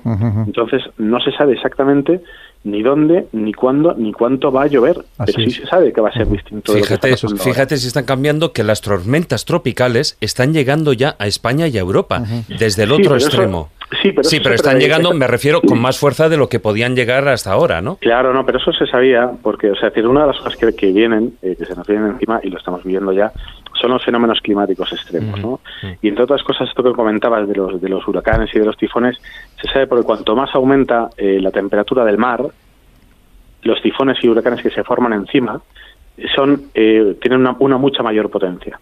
Y luego además un, un, aire que está más caliente es capaz de albergar más agua, de, más, más humedad en suspensión. Entonces, si suma las dos cosas, pues los monzones que se vienen, los huracanes que vienen, los tifones que vienen, van a ser mucho más, mucho más eh, terribles. Por ejemplo, eh, en, el, en el continente, subcontinente asiático, los monzones eh, que van a ocasionar unos daños anuales de una manera sistemática tremendos. Eh, a nivel un poco más, más particular, bueno, pues en, el, en toda la zona mediterránea se piensa que la franja desértica del Sahara va a subir, con lo cual se va, se va a meter en zonas muy, muy pobladas, eh, no solamente en España y en Italia y demás, sino en zonas del continente, del continente europeo, vamos a tener un clima árido. En España, pues mucha más temperatura en verano y en invierno y menos lluvia. Eh, en fin, lo que, hemos, lo que estamos comentando, cambios que van a producir unas grandes migraciones eh, que se prevén, como las que ha comentado Pedro, de, China. Y lo de China es, es, importante porque es otro de los problemas que vienen, es decir, el problema de la crisis del agua. Es decir, el agua es quizá el agua limpia, el, recurso que más, que más nos hace falta. Ahora mismo ya tenemos una distribución problemática de la gente con respecto al agua, pero esos problemas se van a agravar, porque claro, los países que están en vías de desarrollo eh, no solamente tienen un problema ya de suministro y, saneamiento, y más la contaminación que están teniendo para impulsar ese, ese desarrollo, sino que además cada vez van a tener una población mayor, porque su tasa de natalidad está creciendo. Pues en el caso de China, por ejemplo, vemos que tienen un 25% de la población mundial, pero solo un 8% de agua. Para 2030 se crearían unos 1.600 millones de personas y un consumo de agua de 900.000 millones de metros cúbicos, cuando hace ya unos años el límite estaba ya por debajo de los 700.000 de lo que podían suministrar. Y entonces no tienen ni más fuentes de agua, porque ya prácticamente entre un 20 y un 25% de las humedales y lagos y demás y manantiales ya están agotados, y de los que le queda, prácticamente el 70% está contaminado por vertidos industriales y por la agricultura. Ahí quería llegar yo, Fernando, que no es tampoco el problema de la falta de agua, sino de la calidad de este agua. De alguna manera, porque eh, cuando cae una de estas grandes trombas, como las que hemos visto últimamente estos días en Mallorca, el agua cae con abundancia, pero claro, es un agua que como se va mezclando con tantísimos elementos orgánicos de todo tipo y va arrastrando barros y limus y todo este tipo de cosas, es un agua que al final, en definitiva, tampoco se puede producir hasta que se... No, no, no, ese es, el, ese es el gran problema. O sea, los acuíferos subterráneos, que son pues como el 40% del suministro de agua, están contaminados en gran parte por la agricultura por todos los fertilizantes y demás que se están percolando al por el suelo, pues a estos, estos eh, acuíferos subterráneos y que ya no se pueden limpiar. O sea, los acuíferos son tremendamente complicados de limpiar. Pero, esto pasa con China, con India va a pasar exactamente lo mismo, es decir, con casi todos los ríos contaminados y para el 2030 pues el consumo urbano, urbano se va a multiplicar por dos y la industria por tres. El Himalaya, que es eh, la gran cordillera de la cual con sus grandes glaciares se nutren los siete sistemas fluviales que abastecen pues casi al 40% de la población mundial, están en regresión por el cambio climático. es decir, que se va, que se eh, complicando un poco encima ese suministro eh, de renovación de agua. Entonces, esto es un poco ahora mismo está... sí, muévete un poco, Fernando, porque la cobertura te está fallando un poquito. Eh, mientras, sí, mientras te mueves y buscas la cobertura, te tengo que decir que a través de la ventana de nuestro observatorio, que estamos bastante altos, acabo de volver a mirar. Te he dicho antes que estaba nublado. Y en el rato en el que nos has contado todo esto se ha nublado mucho más. y, ahora, y, ahora, están cayendo sí. tapos y culebras. Dime que se va a despejar. Haznos una previsión optimista. Por favor, por favor. Preveo hambrunas, preveo guerras. Viene, todo peor, viene todo peor. Vaya hombre. ¿Cómo estás? ¿Cómo estás? La alegría de la huerta.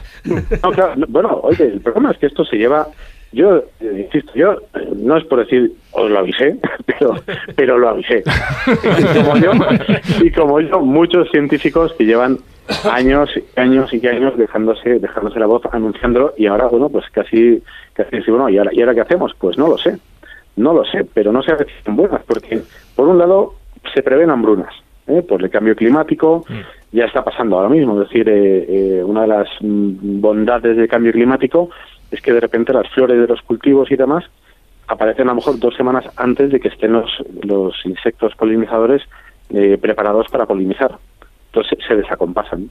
Eh, viene desertificación, vienen pérdidas de tierra fértil, etcétera, etcétera. Problemas de, agua también se vienen. Eh, lo de Naciones Unidas, pues eh, avisando de que para final de siglo, o perdón, a mediados de siglo, puede haber hasta 7.000 millones de personas con problemas de 7.000 millones. Uy, no sé si hemos perdido a Se Fernando. nos ha ido. Sí, ahí está, ahí está.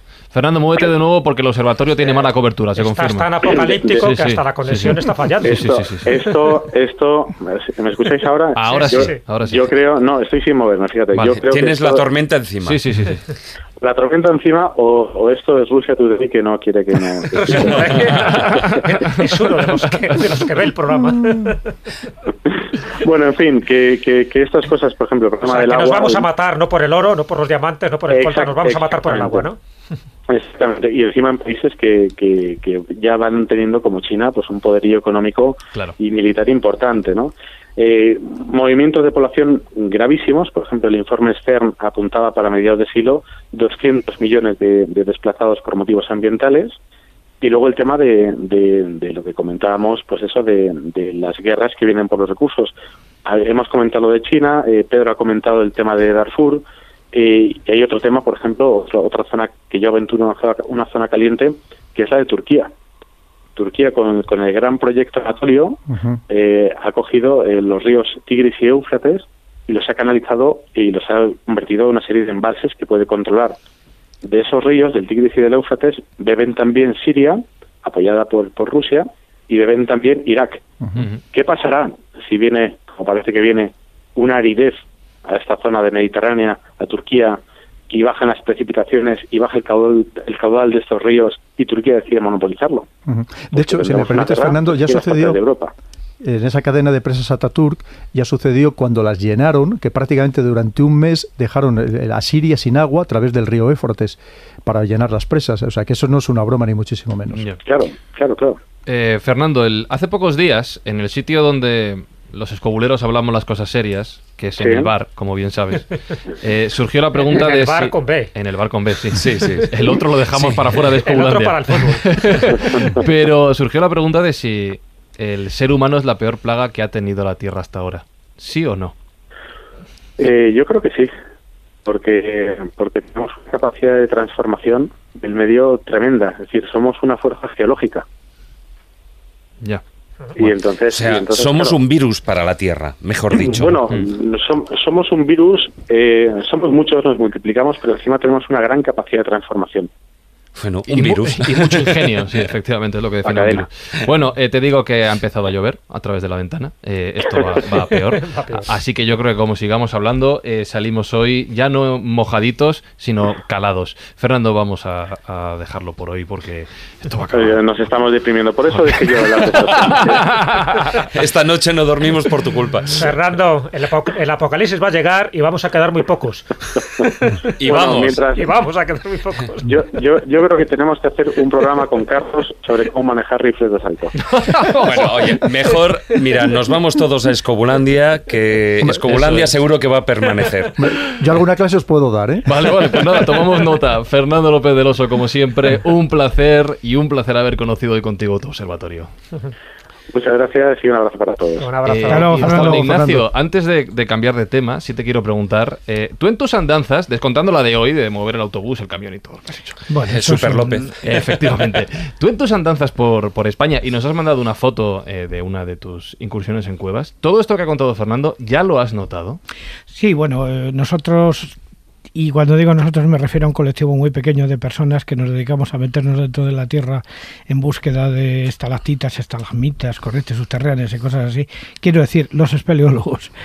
Eh, hemos podido observar que la historia geológica de la Tierra queda perfectamente improntada dentro de, dentro de las profundidades, porque el agua viene de donde viene, el agua se filtra desde las montañas, se filtra desde los sitios y es quien ha creado todas estas cavidades, pero además el agua se mueve a través de estas cavidades y es antes de salir, digamos, a la superficie donde reinicia su ciclo vital y observando de alguna manera dentro de las condiciones inertes que se dan dentro de una cueva, y cuando inertes me refiero a que no ha pasado el hombre por allí, o muy pocos a, lo largo de los siglos, se ven perfectamente, digamos, la historia geológica de los periodos eh, húmedos, de los periodos cálidos, de los periodos secos, en una serie de formaciones que nosotros conocemos como espeleotemas.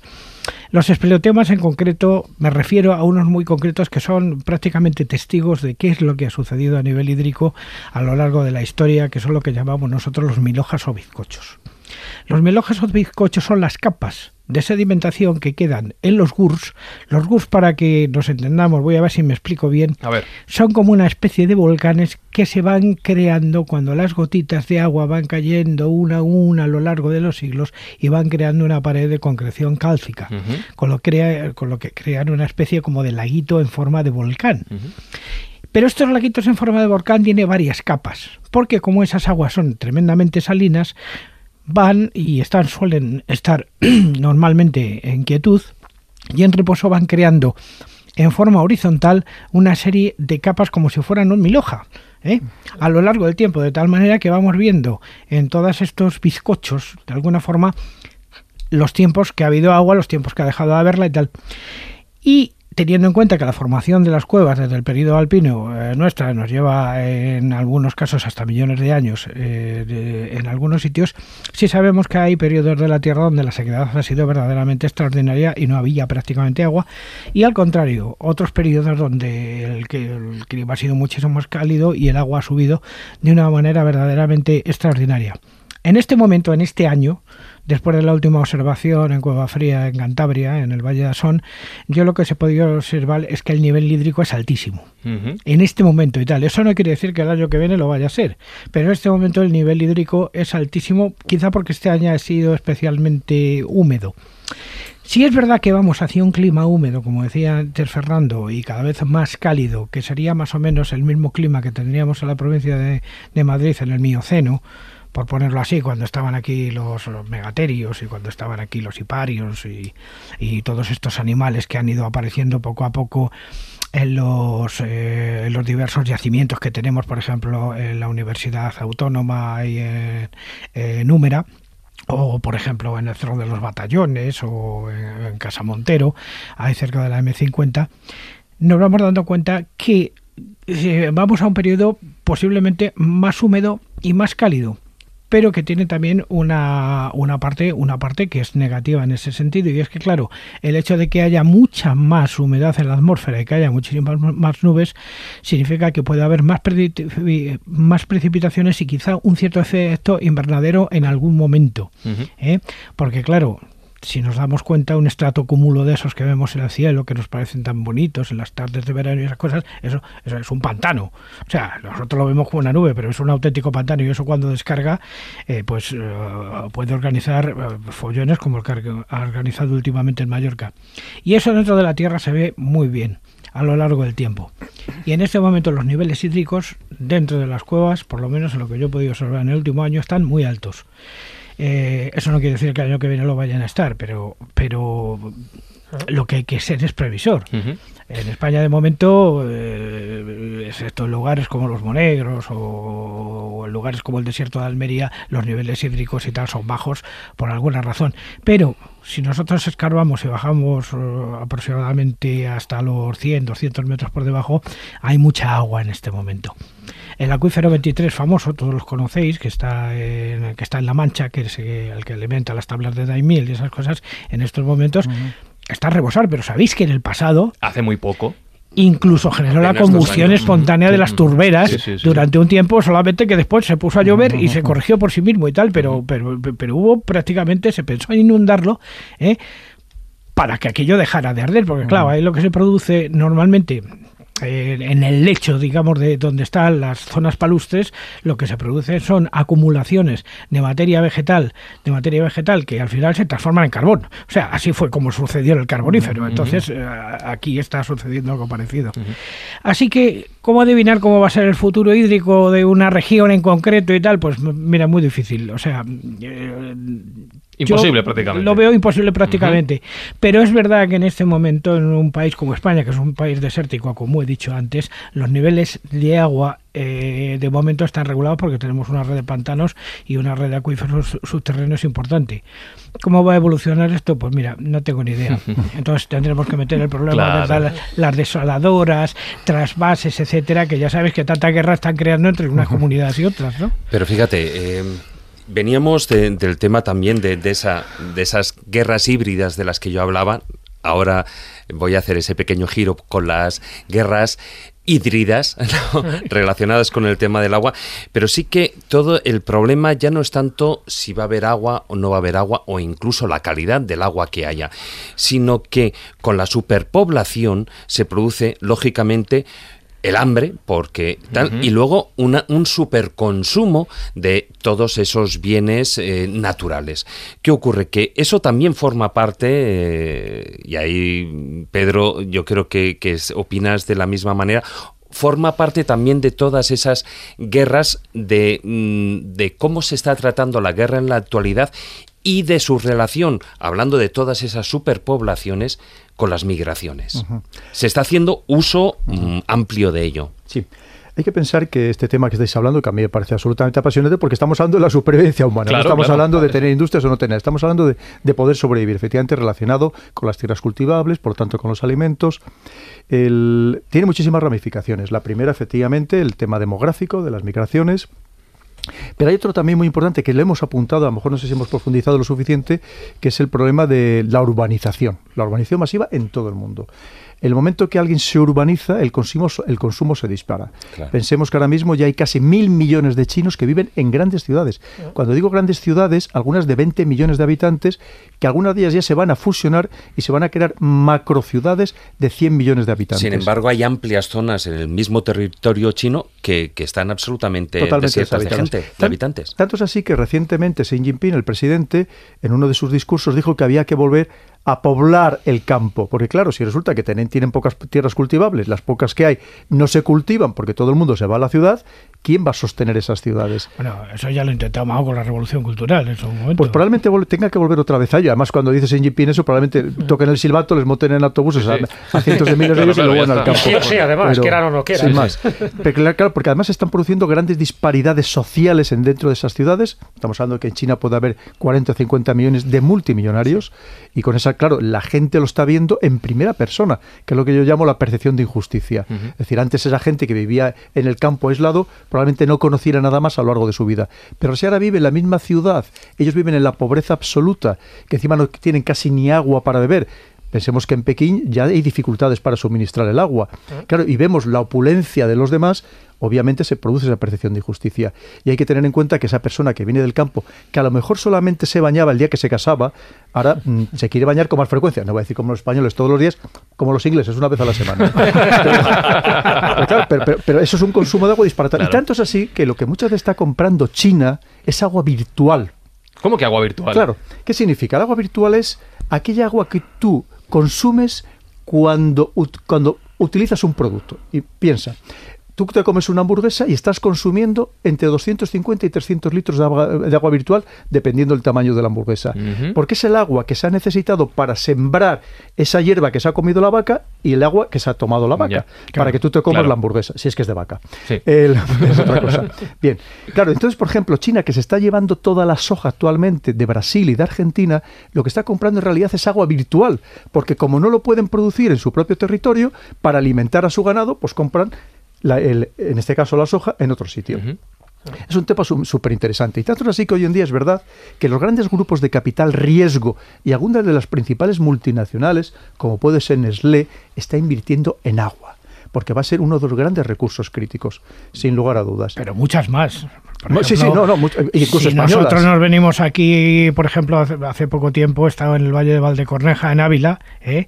donde una empresa, que no voy a citar su nombre, ha comprado el curso del río que baja de la montaña para embotellarlo y tal. Y los de allí están eh, absolutamente hechos una furia porque, claro, ya no tienen agua para el ganado. Claro. Y recordemos la guerra de Cochabamba, que ya se produjo por, por, porque quería una multinacional hacerse con el, con el control del agua. Sí, efectivamente. Y por cierto, hay un tema muy interesante, porque si hay un país que va a salir beneficiado con este calentamiento global va a ser Rusia. Ah, claro. Porque Rusia no solamente tiene minerales estratégicos para Canadá, ¿no? Canadá, pero sobre todo especialmente Rusia, porque la taiga.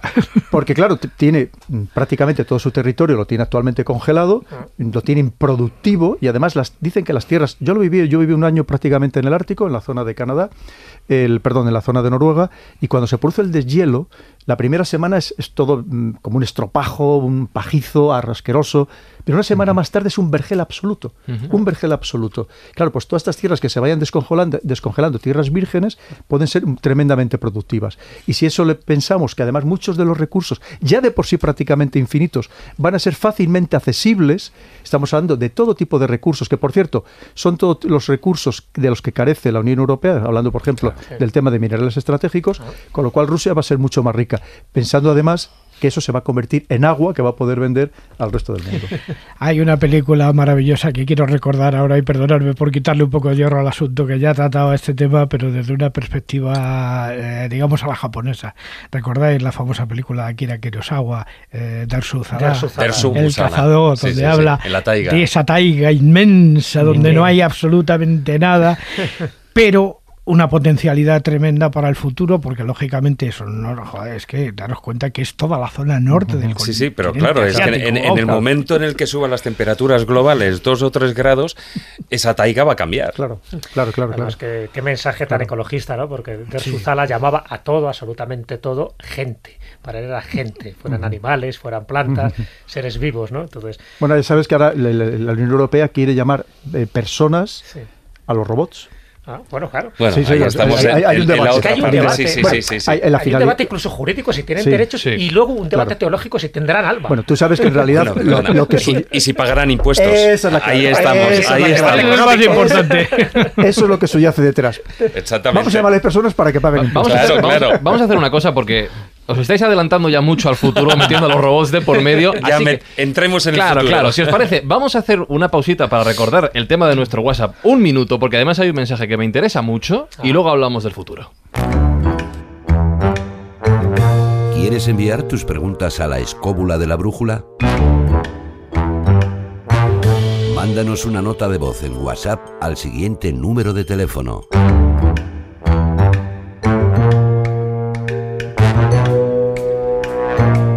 El siguiente número de teléfono que lo recuerdo es el 652-296996. 652-296996. Ahí podéis enviar vuestras notas de audio. Ya sabéis que algunas tendrán respuesta aquí en los programas habituales de la escóbula de la brújula y que otras, las que necesiten más desarrollo, las tendrán en los audios especiales que ya estamos colgando en iVoox. Dicho todo esto, parece que no tiene relación, pero este mensaje viene muy a cuento.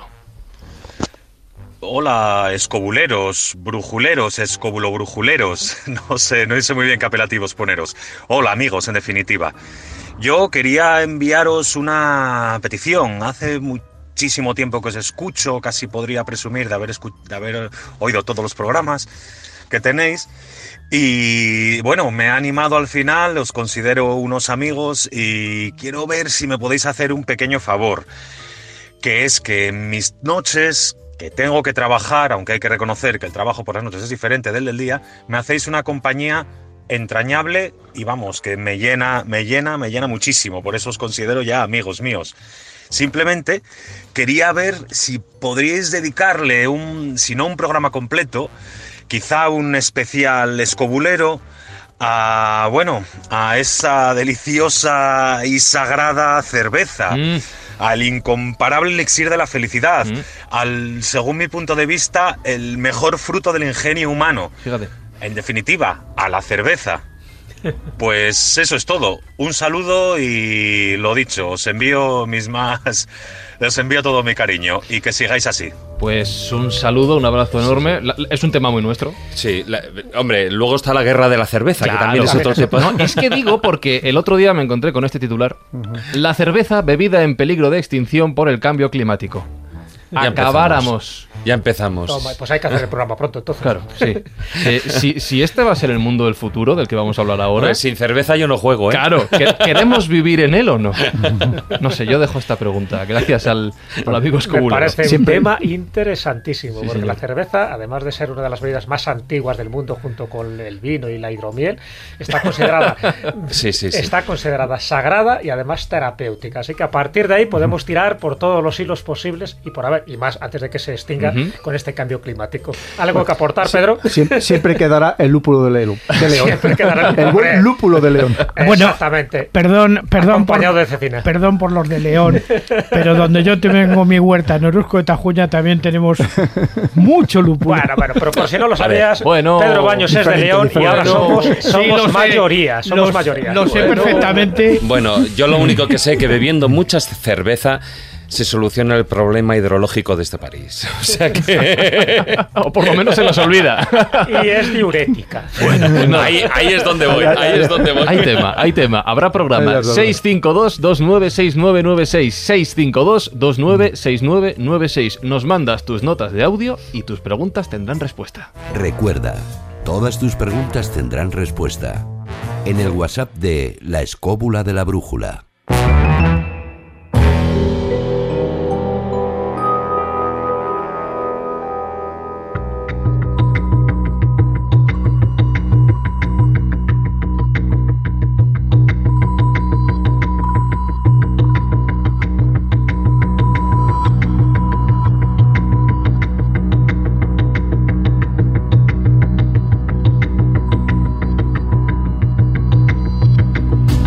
Hemos mencionado ya muchos elementos que conformarán evidentemente el futuro de la humanidad, el futuro, el futuro del planeta, eh, guerras eh, por el agua, guerras... Eh, un concepto que me gusta mucho, que lo utilizan mucho los compañeros del orden mundial en el siglo XXI, con los que has colaborado, Pedro, que es el tema de las guerras proxy, como puede ser el caso de Siria, por ejemplo, lo llaman así, guerras con intermediarios.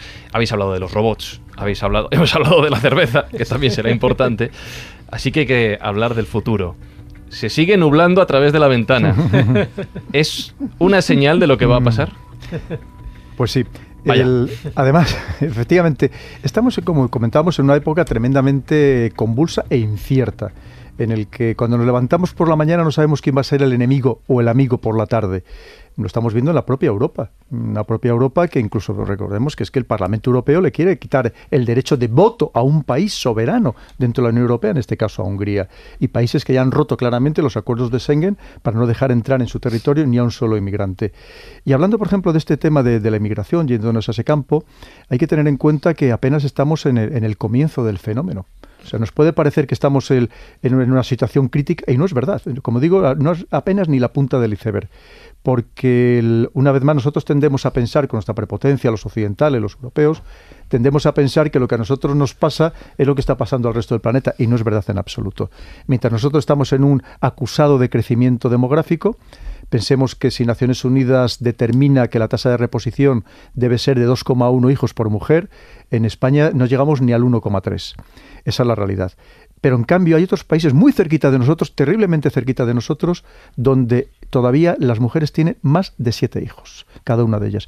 Pero no es que tengan más de siete hijos, porque mientras en España concretamente la mujer de media tiene el primer hijo a los 32 años, y si tenemos en cuenta, quitáramos las personas que llevan menos de dos generaciones en España, se está aproximando cada vez más a los 40 años, significa que en esos países que acabo de mencionar, donde afortunadamente, por supuesto, son seres humanos, ya no fallecen como pasaba hasta hace muy pocos años la mitad de los niños antes de cumplir los 5 años, significa que han pasado tres generaciones. Cuando nosotros pasamos una generación, ellos han pasado tres generaciones.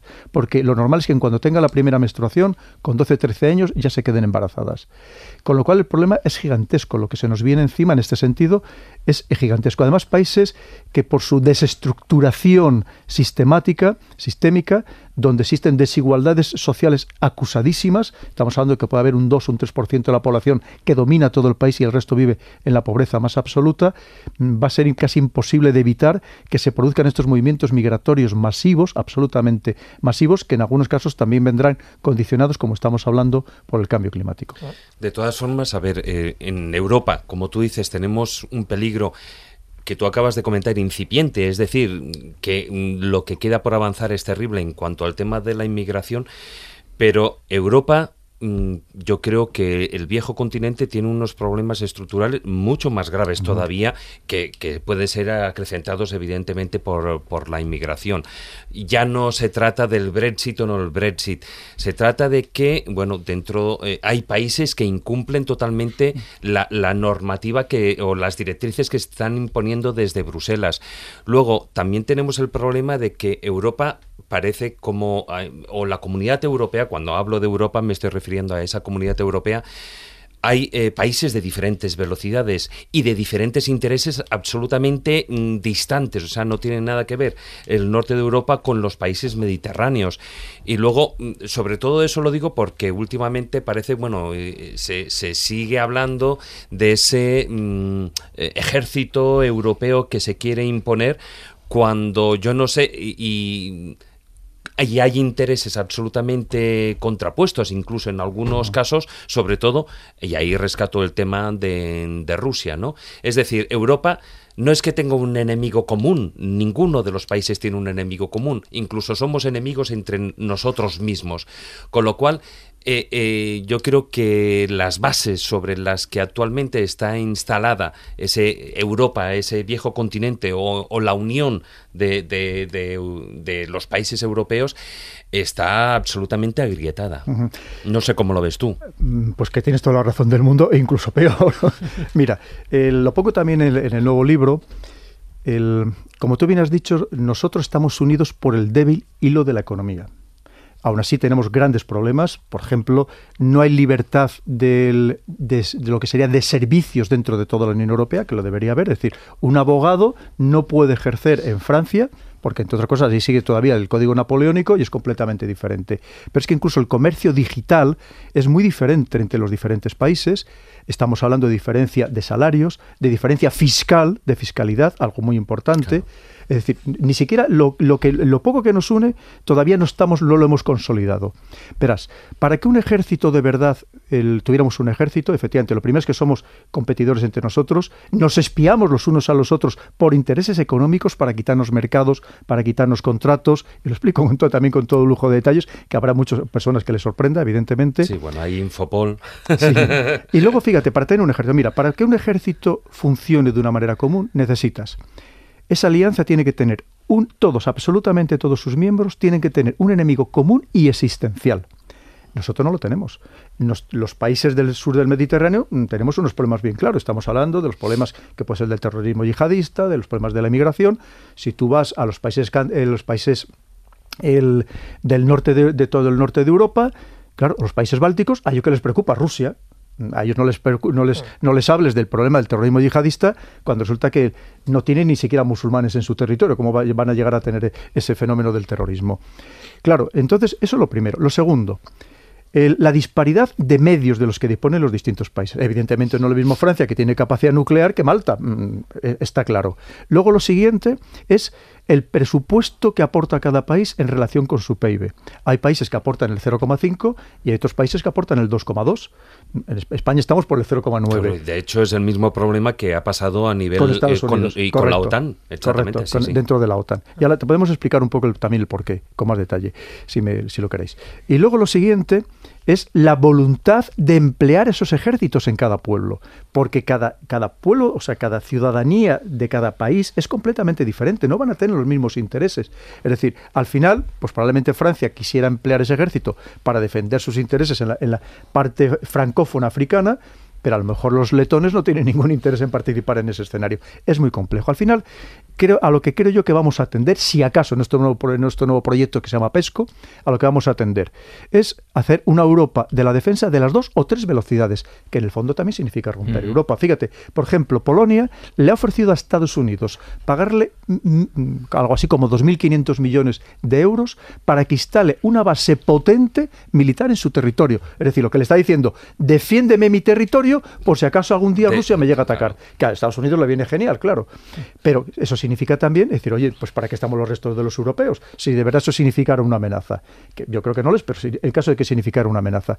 Fíjate si es tremendamente complicado. Y si eso lo llevamos al mundo de la inteligencia, ya ni te cuento.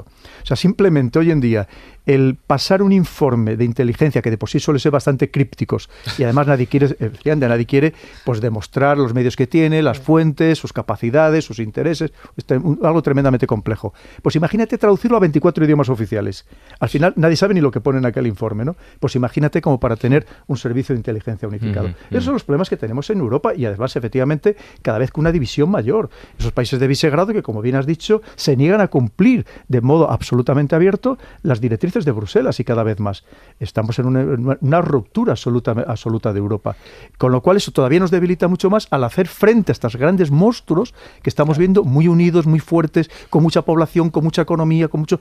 ¿Cómo les vamos a hacer frente? Europa estamos dejando de ser competitivos por momentos, con países que tienen una capacidad de producción con la misma tecnología o mejor que la que tenemos nosotros, que ya no somos líderes en nada, pero encima 10 veces más barato.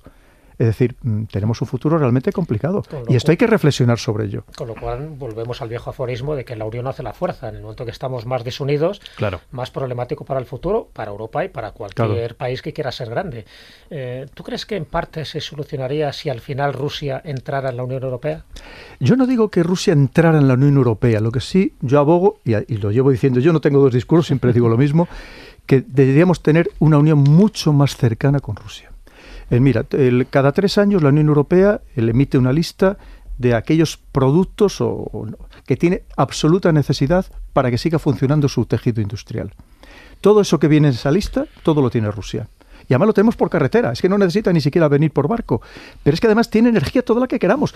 Una Europa absolutamente deficitaria en energía. Bueno, si quieres te doy un dato. Mi vecino de, de la huerta eh, manda todas las semanas dos camiones a Moscú para traer productos aquí. Claro. O sea, que no es nada... Y el este de Europa es bueno, porque, por, porque, por cierto, con todas las sanciones que nos impusieron que, que teníamos que, que ejercer sobre Rusia, sabes que hemos perdido miles de millones de euros de todo aquello que le hemos dejado de vender en frutas, verduras y hortalizas, procedente básicamente de, de todo el Mediterráneo, de Murcia, de, de Almería, que ya no se lo vendemos a, Rusia, que se lo está vendiendo pues Turquía, o se lo está vendiendo Ecuador o, Marruecos, porque esa, es la realidad. Y es más, hasta nos prohibieron que los, los barcos rusos de tránsito por el Mediterráneo fueran abastecidos logísticamente en Ceuta, que en buena medida Ceuta también vivía de ese servicio que prestaba a los buques rusos. Quiere decir que al final muchas veces perdemos y decimos, ¿y, de verdad Rusia a nosotros nos afectaría como enemigo? Si el único problema que tenemos nosotros con los rusos es que dejen de venir y que nos dejen de comprar aquí bienes inmuebles o cualquier otro tipo de negocio lo, echarían en falta, ¿eh? Los rusos. bueno, digo. tienen muchos negocios, según dicen, en las costas eh, catalanas, ¿no? o las mafias rusas se están moviendo En, con prioridad por todas esas cosas. Sabes que lamentablemente que nosotros tenemos un, o lamentablemente nuestras circunstancias son que tenemos un sistema legal, jurídico muy laxo, y aquí muchas, no son muchas las mafias que se aprovechan, no solamente la rusa, precisamente de esta, de esta lasitud. Eh, Pedro, yo he estado tomando nota, ¿no? a medida que ha avanzado el programa, de los grandes problemas que tenemos en el presente y en el futuro. ¿no? Algunos ya han salido, como el cambio climático, en fin, con esa extinción de especies animales, la desaparición de países, de islas. Hemos hablado de los recursos alimenticios, ¿no? de la escasez del agua, de la superpoblación.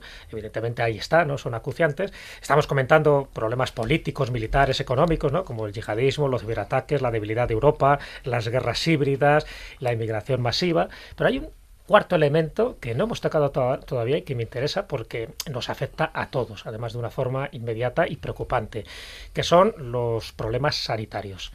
¿Qué ocurre con esos nuevos tipos de virus? No estamos hablando de los seres humanos como virus.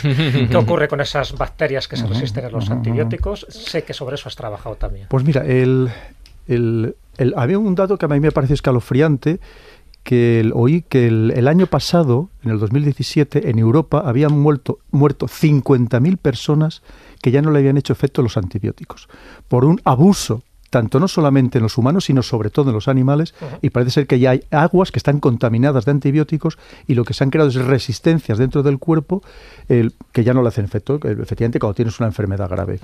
Además de todo eso, efectivamente, a mí, me, me, preocupa porque muchas veces hay, hay fenómenos que son mucho más llamativos, mucho más aparentes, evidentemente, como es el terrorismo, que sin duda causa daño y dolor, pero que también son muy mediáticos. En cambio, hay otros que no son menos, que son menos mediáticos, pero que también tienen unos efectos terriblemente mortales. Y estos son uno de ellos. Eh, fíjate, además se están, están viniendo enfermedades nuevas, en algunos casos que estaban erradicadas en Europa, para las que no tenemos vacuna, y además se produce otro fenómeno enlazado una vez más con el cambio climático, que sabéis que hay bacterias o virus que estaban en cuerpos enterrados, que llevaban enterrados bajo la nieve o bajo el hielo durante cientos o miles de años, que están resurgiendo y que se están, en algunos casos, están reavivando estas bacterias o estos virus y que no sabemos exactamente la, repercusión que puede llegar a tener. Eh, cuando hablamos, mira, las amenazas yo las distingo entre, como las enfermedades, entre las malignas y las benignas. Hay algunas que son benignas, pero que son muy aparentes, como puede ser una gripe, que estás estornudando, moqueando, los ojos llorosos, pero que no te va a llevar a la tumba.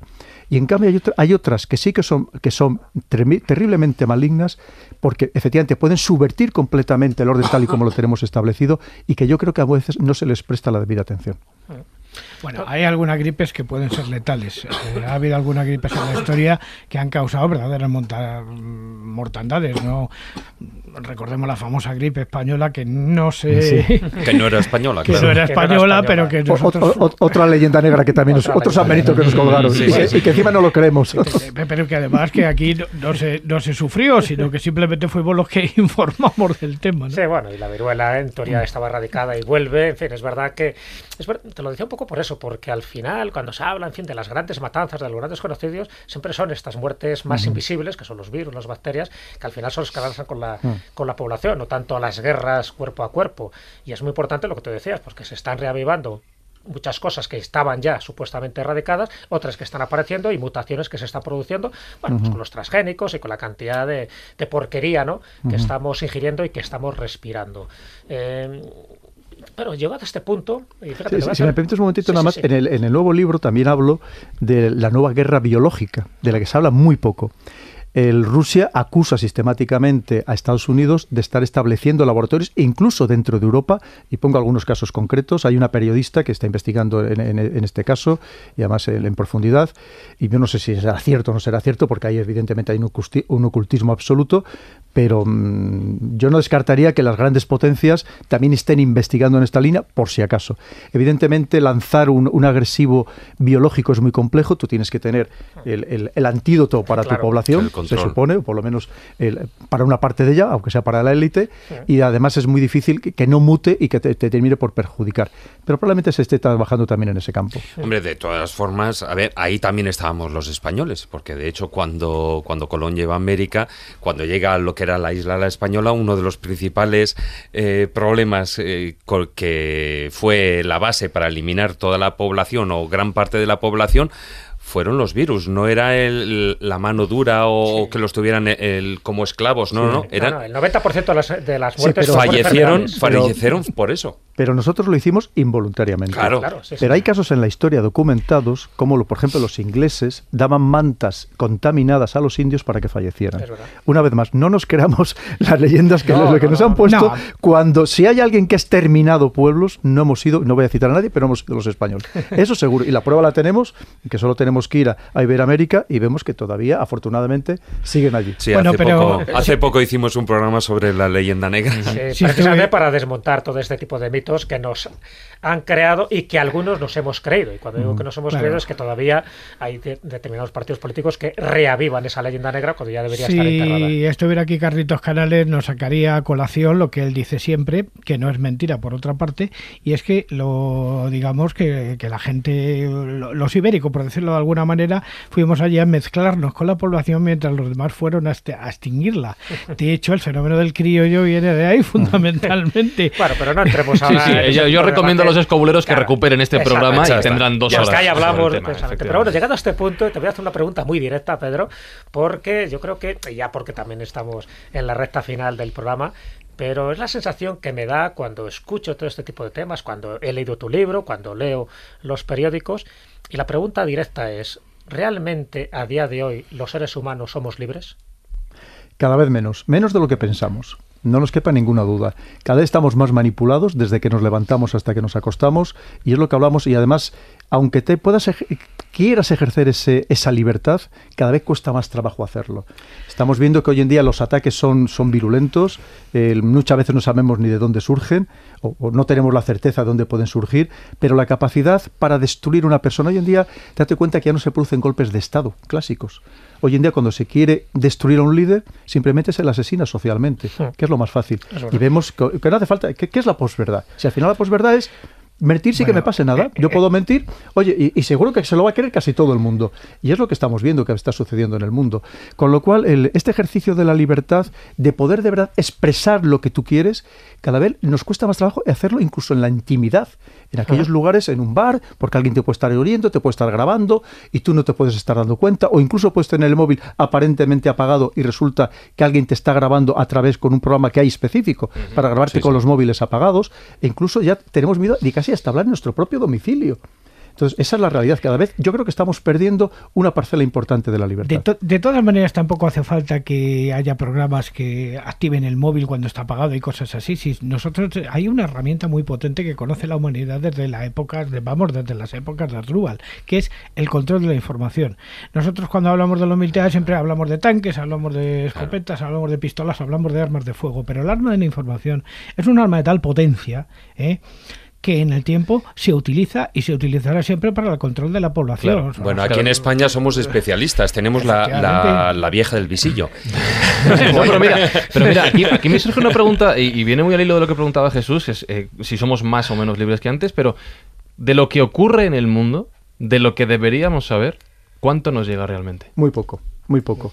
Y precisamente yo trato de desvelarlo en, los dos libros y, ya veis el disgusto que me ha costado. ¿no? el, ejemplo lo tenéis perfectamente claro, cómo se lanza una campaña de difamación con todo falsedades, con absolutamente falsedades. Tú la sufriste, es verdad. Pero tan, tan, tan, tan significativa que incluso a mí compañeros de promoción que me conocen desde hace 40 años me llamaba y decía, oye Pedro, pero hay algo de lo que están contando que es verdad. Digo, pero ¿cómo me lo puedes preguntar tú, no? bueno, ya mi mujer cuando le dijeron que tenía una amante rusa ya no te quiero contar, ¿no? bueno, pero fíjate, precisamente si alguien, si alguien eh, inventó precisamente la desinformación fueron los rusos a principios del siglo XX. Tú lo comentas en los libros. Bueno, eso ya viene de antes, ¿eh, David. pero, hay, otra, otra de las eh, frases que comentas que eh, dices, bueno, que aseguras que muy pocas cosas suceden por azar, que todo está planificado. Mm, sí. en, el, en el estadio, digamos, en ese tablero de ajedrez que es la dominación del mundo, ¿ocurre así? Sí, mira, yo creo que bueno, hay ejemplos perfectamente claros y documentados de cómo se instrumentalizan las fundaciones, las ONGs, algunas simplemente para movilizarlas, para expulsar de allí una empresa que es molesta, para que entre otro a hacerse cargo de esa mina. Eso está, está perfecto. Bueno, ahora mismo hay casos de Francia que ha sido expulsada de algunos lugares de Francia con movilizaciones eh, locales. Tenemos el caso del, nuevo canal del interoceánico que se iba a realizar en Nicaragua ah. por parte de China y en menor medida con apoyo ruso, claro, rivalizaba absolutamente con el canal de Panamá. Aquellos Estados Unidos no lo podía permitir. Y qué casualidad que de repente se empiezan a movilizar grupos indígenas, que si los problemas ecológicos, nada es por azar. Todas estas manifestaciones que decimos, no, es que se les ha convocado la gente por WhatsApp, se ha reunido de repente hay alguien, que lo ha controlado y hay algún interés. Y luego hay que ver la ingeniería social, cómo, cómo se está controlando las poblaciones. Entre otras cosas, hay un procedimiento que yo creo que para mí es, bastante evidente, es la individualización de la sociedad.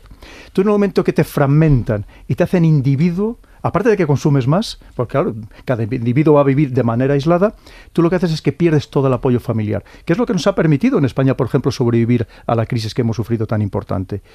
No sé si, si conocéis, yo os doy que datos concretos. En los países escandinavos ya más del 50% de la población vive en hogares unifamiliares.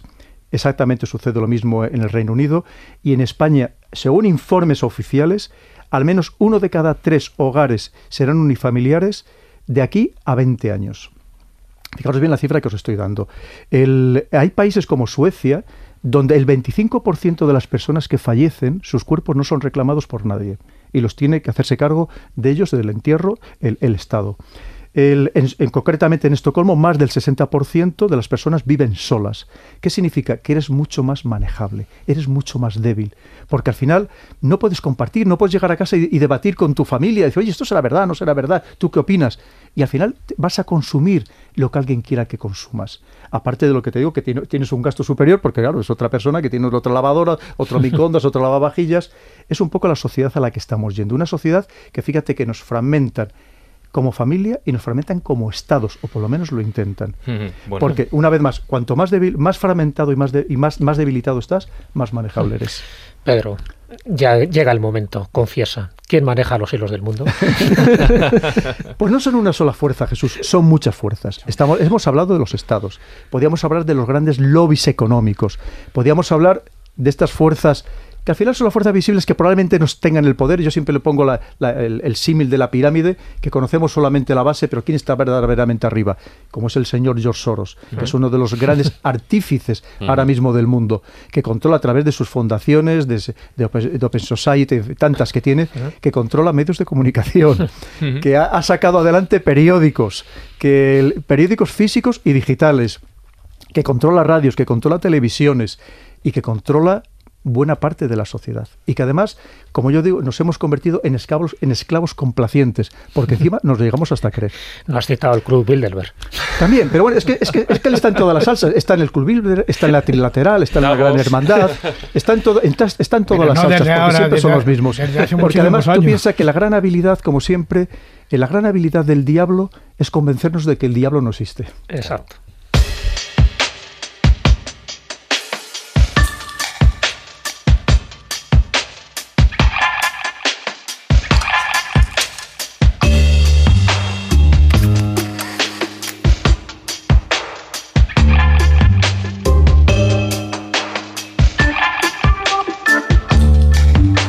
Decía antes Jesús, estamos llegando ya a la recta final del programa. Nos quedan un par de cositas que escuchar y además de tono musical. Pero antes quiero hacerte un par de preguntas finales, Pedro. La primera es que llevamos casi dos horas mencionando el nuevo libro y no hemos hablado del título del nuevo libro. Ay, ay, a los honores, por favor. Yo soy muy prudente, soy muy prudente y procuro hacer la mínima publicidad, salvo que me preguntéis. Pues ya que me lo preguntáis, se titula El dominio mundial.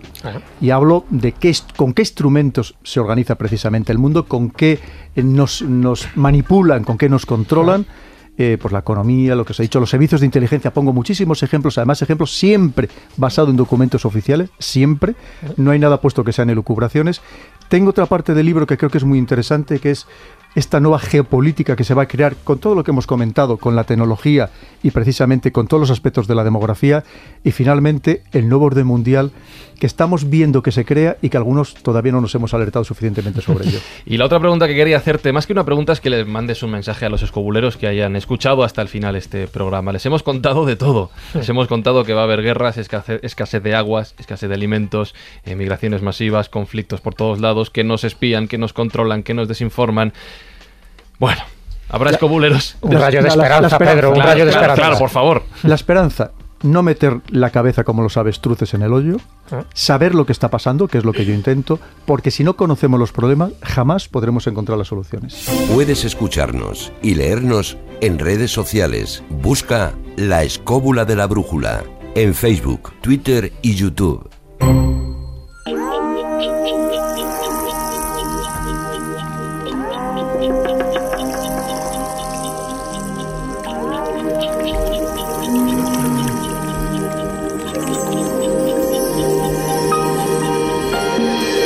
Jesús Callejo, por favor, y musicalmente además, pon otro rayito de esperanza para terminar este programa. Pues sí, ya sabéis que otra variante de mi sección son esas canciones con mensaje y esta vez he querido rescatar a un grupo y una canción que a mí particularmente me encanta. El grupo es Chambao, que lo compone, como bien sabéis, la Mari y dos primos suyos, Daniel y el Eddie. Y desde hace tiempo ellos están muy implicados precisamente en este cambio, en este cambio de conciencia, en este cambio social. De hecho, en el 2009 ellos estuvieron en el glaciar Perito Moreno, en Argentina, y, editaron un álbum que era En el fin del mundo, donde ellos precisamente reivindicaban desde allí, ¿no?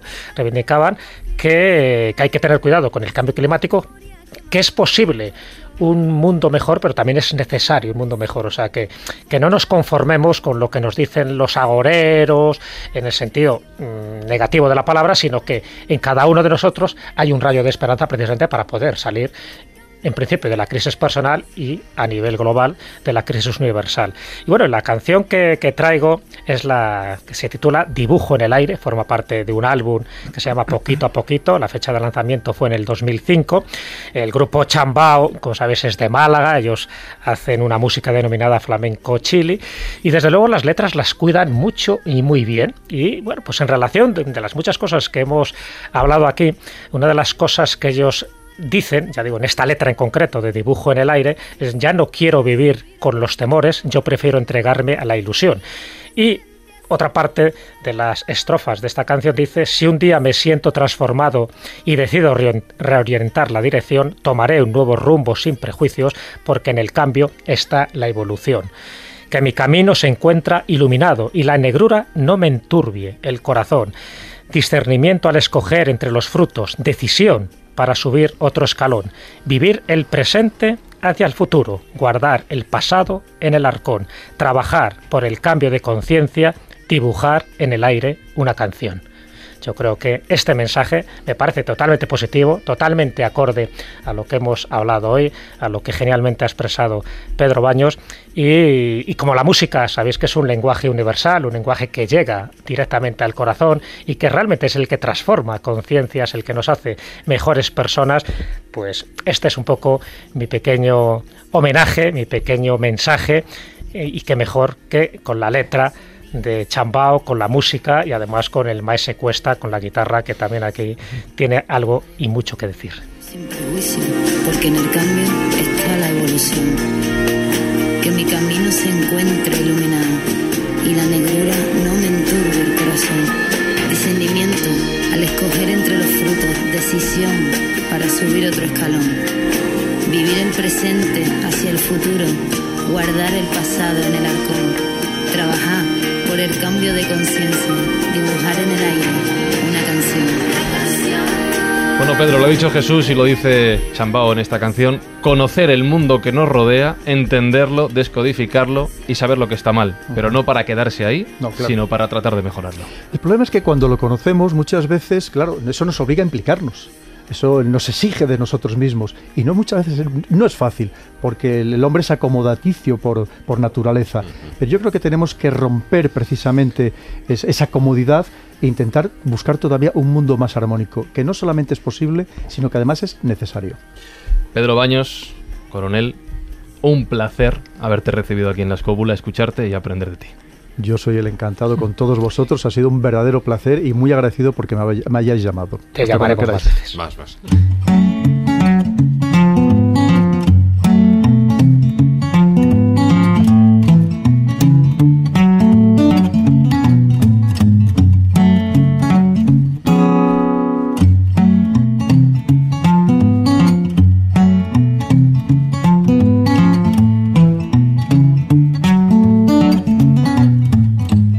Música que escucháis no está pregrabada, es que Juan Ignacio está calentando los dedos, como decía Jesús, para tocar la guitarra, que es con lo que vamos a despedir. Así que vamos diciendo adiós. David Sentinella, Cuidadito con la garganta. Bueno, yo eh, a ver si los virus andan por ahí. Mm. Pero bueno, yo como hemos hablado, fíjate, hemos estado hablando del mundo actual y nosotros vivimos en dos mundos. Actualmente vivimos en dos mundos ya no solo es el mundo físico, que es el que me estábamos hablando, con todas las carencias, etc. Nos debemos un programa a ese otro mundo que el que vivimos y que hemos puesto alguna pequeña cosilla, que es el ciberespacio. Ciberespacio que ahí es donde yo creo que se va a librar la gran guerra del futuro. Hasta la próxima semana.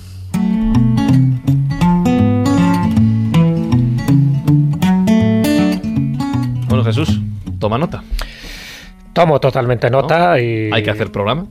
Hay que está, hacer... ahí, está ahí pendiente. Y tantos programas, hombre, sí, sí. esto es lo, lo, bueno, ¿no? Que hay tantas cosas por hablar y sobre todo poco lo que decía Pedro, es que si no conocemos esto es muy difícil poner remedio, es lo de siempre. Si no conocemos el problema es difícil poner la solución.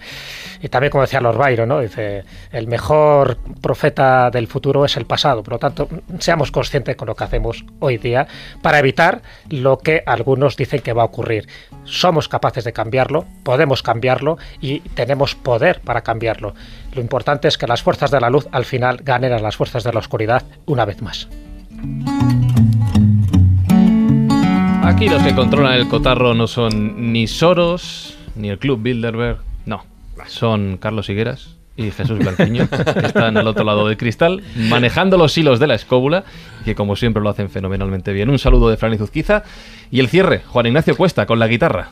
Pues el cierre en un día como hoy, tan absolutamente estremecedor en algunos aspectos, he querido, he querido viajar hasta hace mil años, donde las cosas también eran muy complicadas, incluso mucho más complicadas que ahora. y traernos aquí la figura una figura fundamental de la historia y sobre todo el padre de la ecología que fue Francisco Bernardone, ¿eh? más conocido como San Francisco de Asís. Y de su canto a las criaturas, la versión que hizo para la película de Franco Cefirelli, Hermano Sol, Hermana Luna, Donovan. Y con esto, eso sí, la hizo en inglés. Brother sun and sister moon, I seldom see you, seldom hear your tune. Preoccupied with self and misery, I arrow to no end I can hear and hear you do. Brother man, sister moon, all fallen in the maiden sanity. Brothers, I'm a creditor of you, and the sunshine life should be.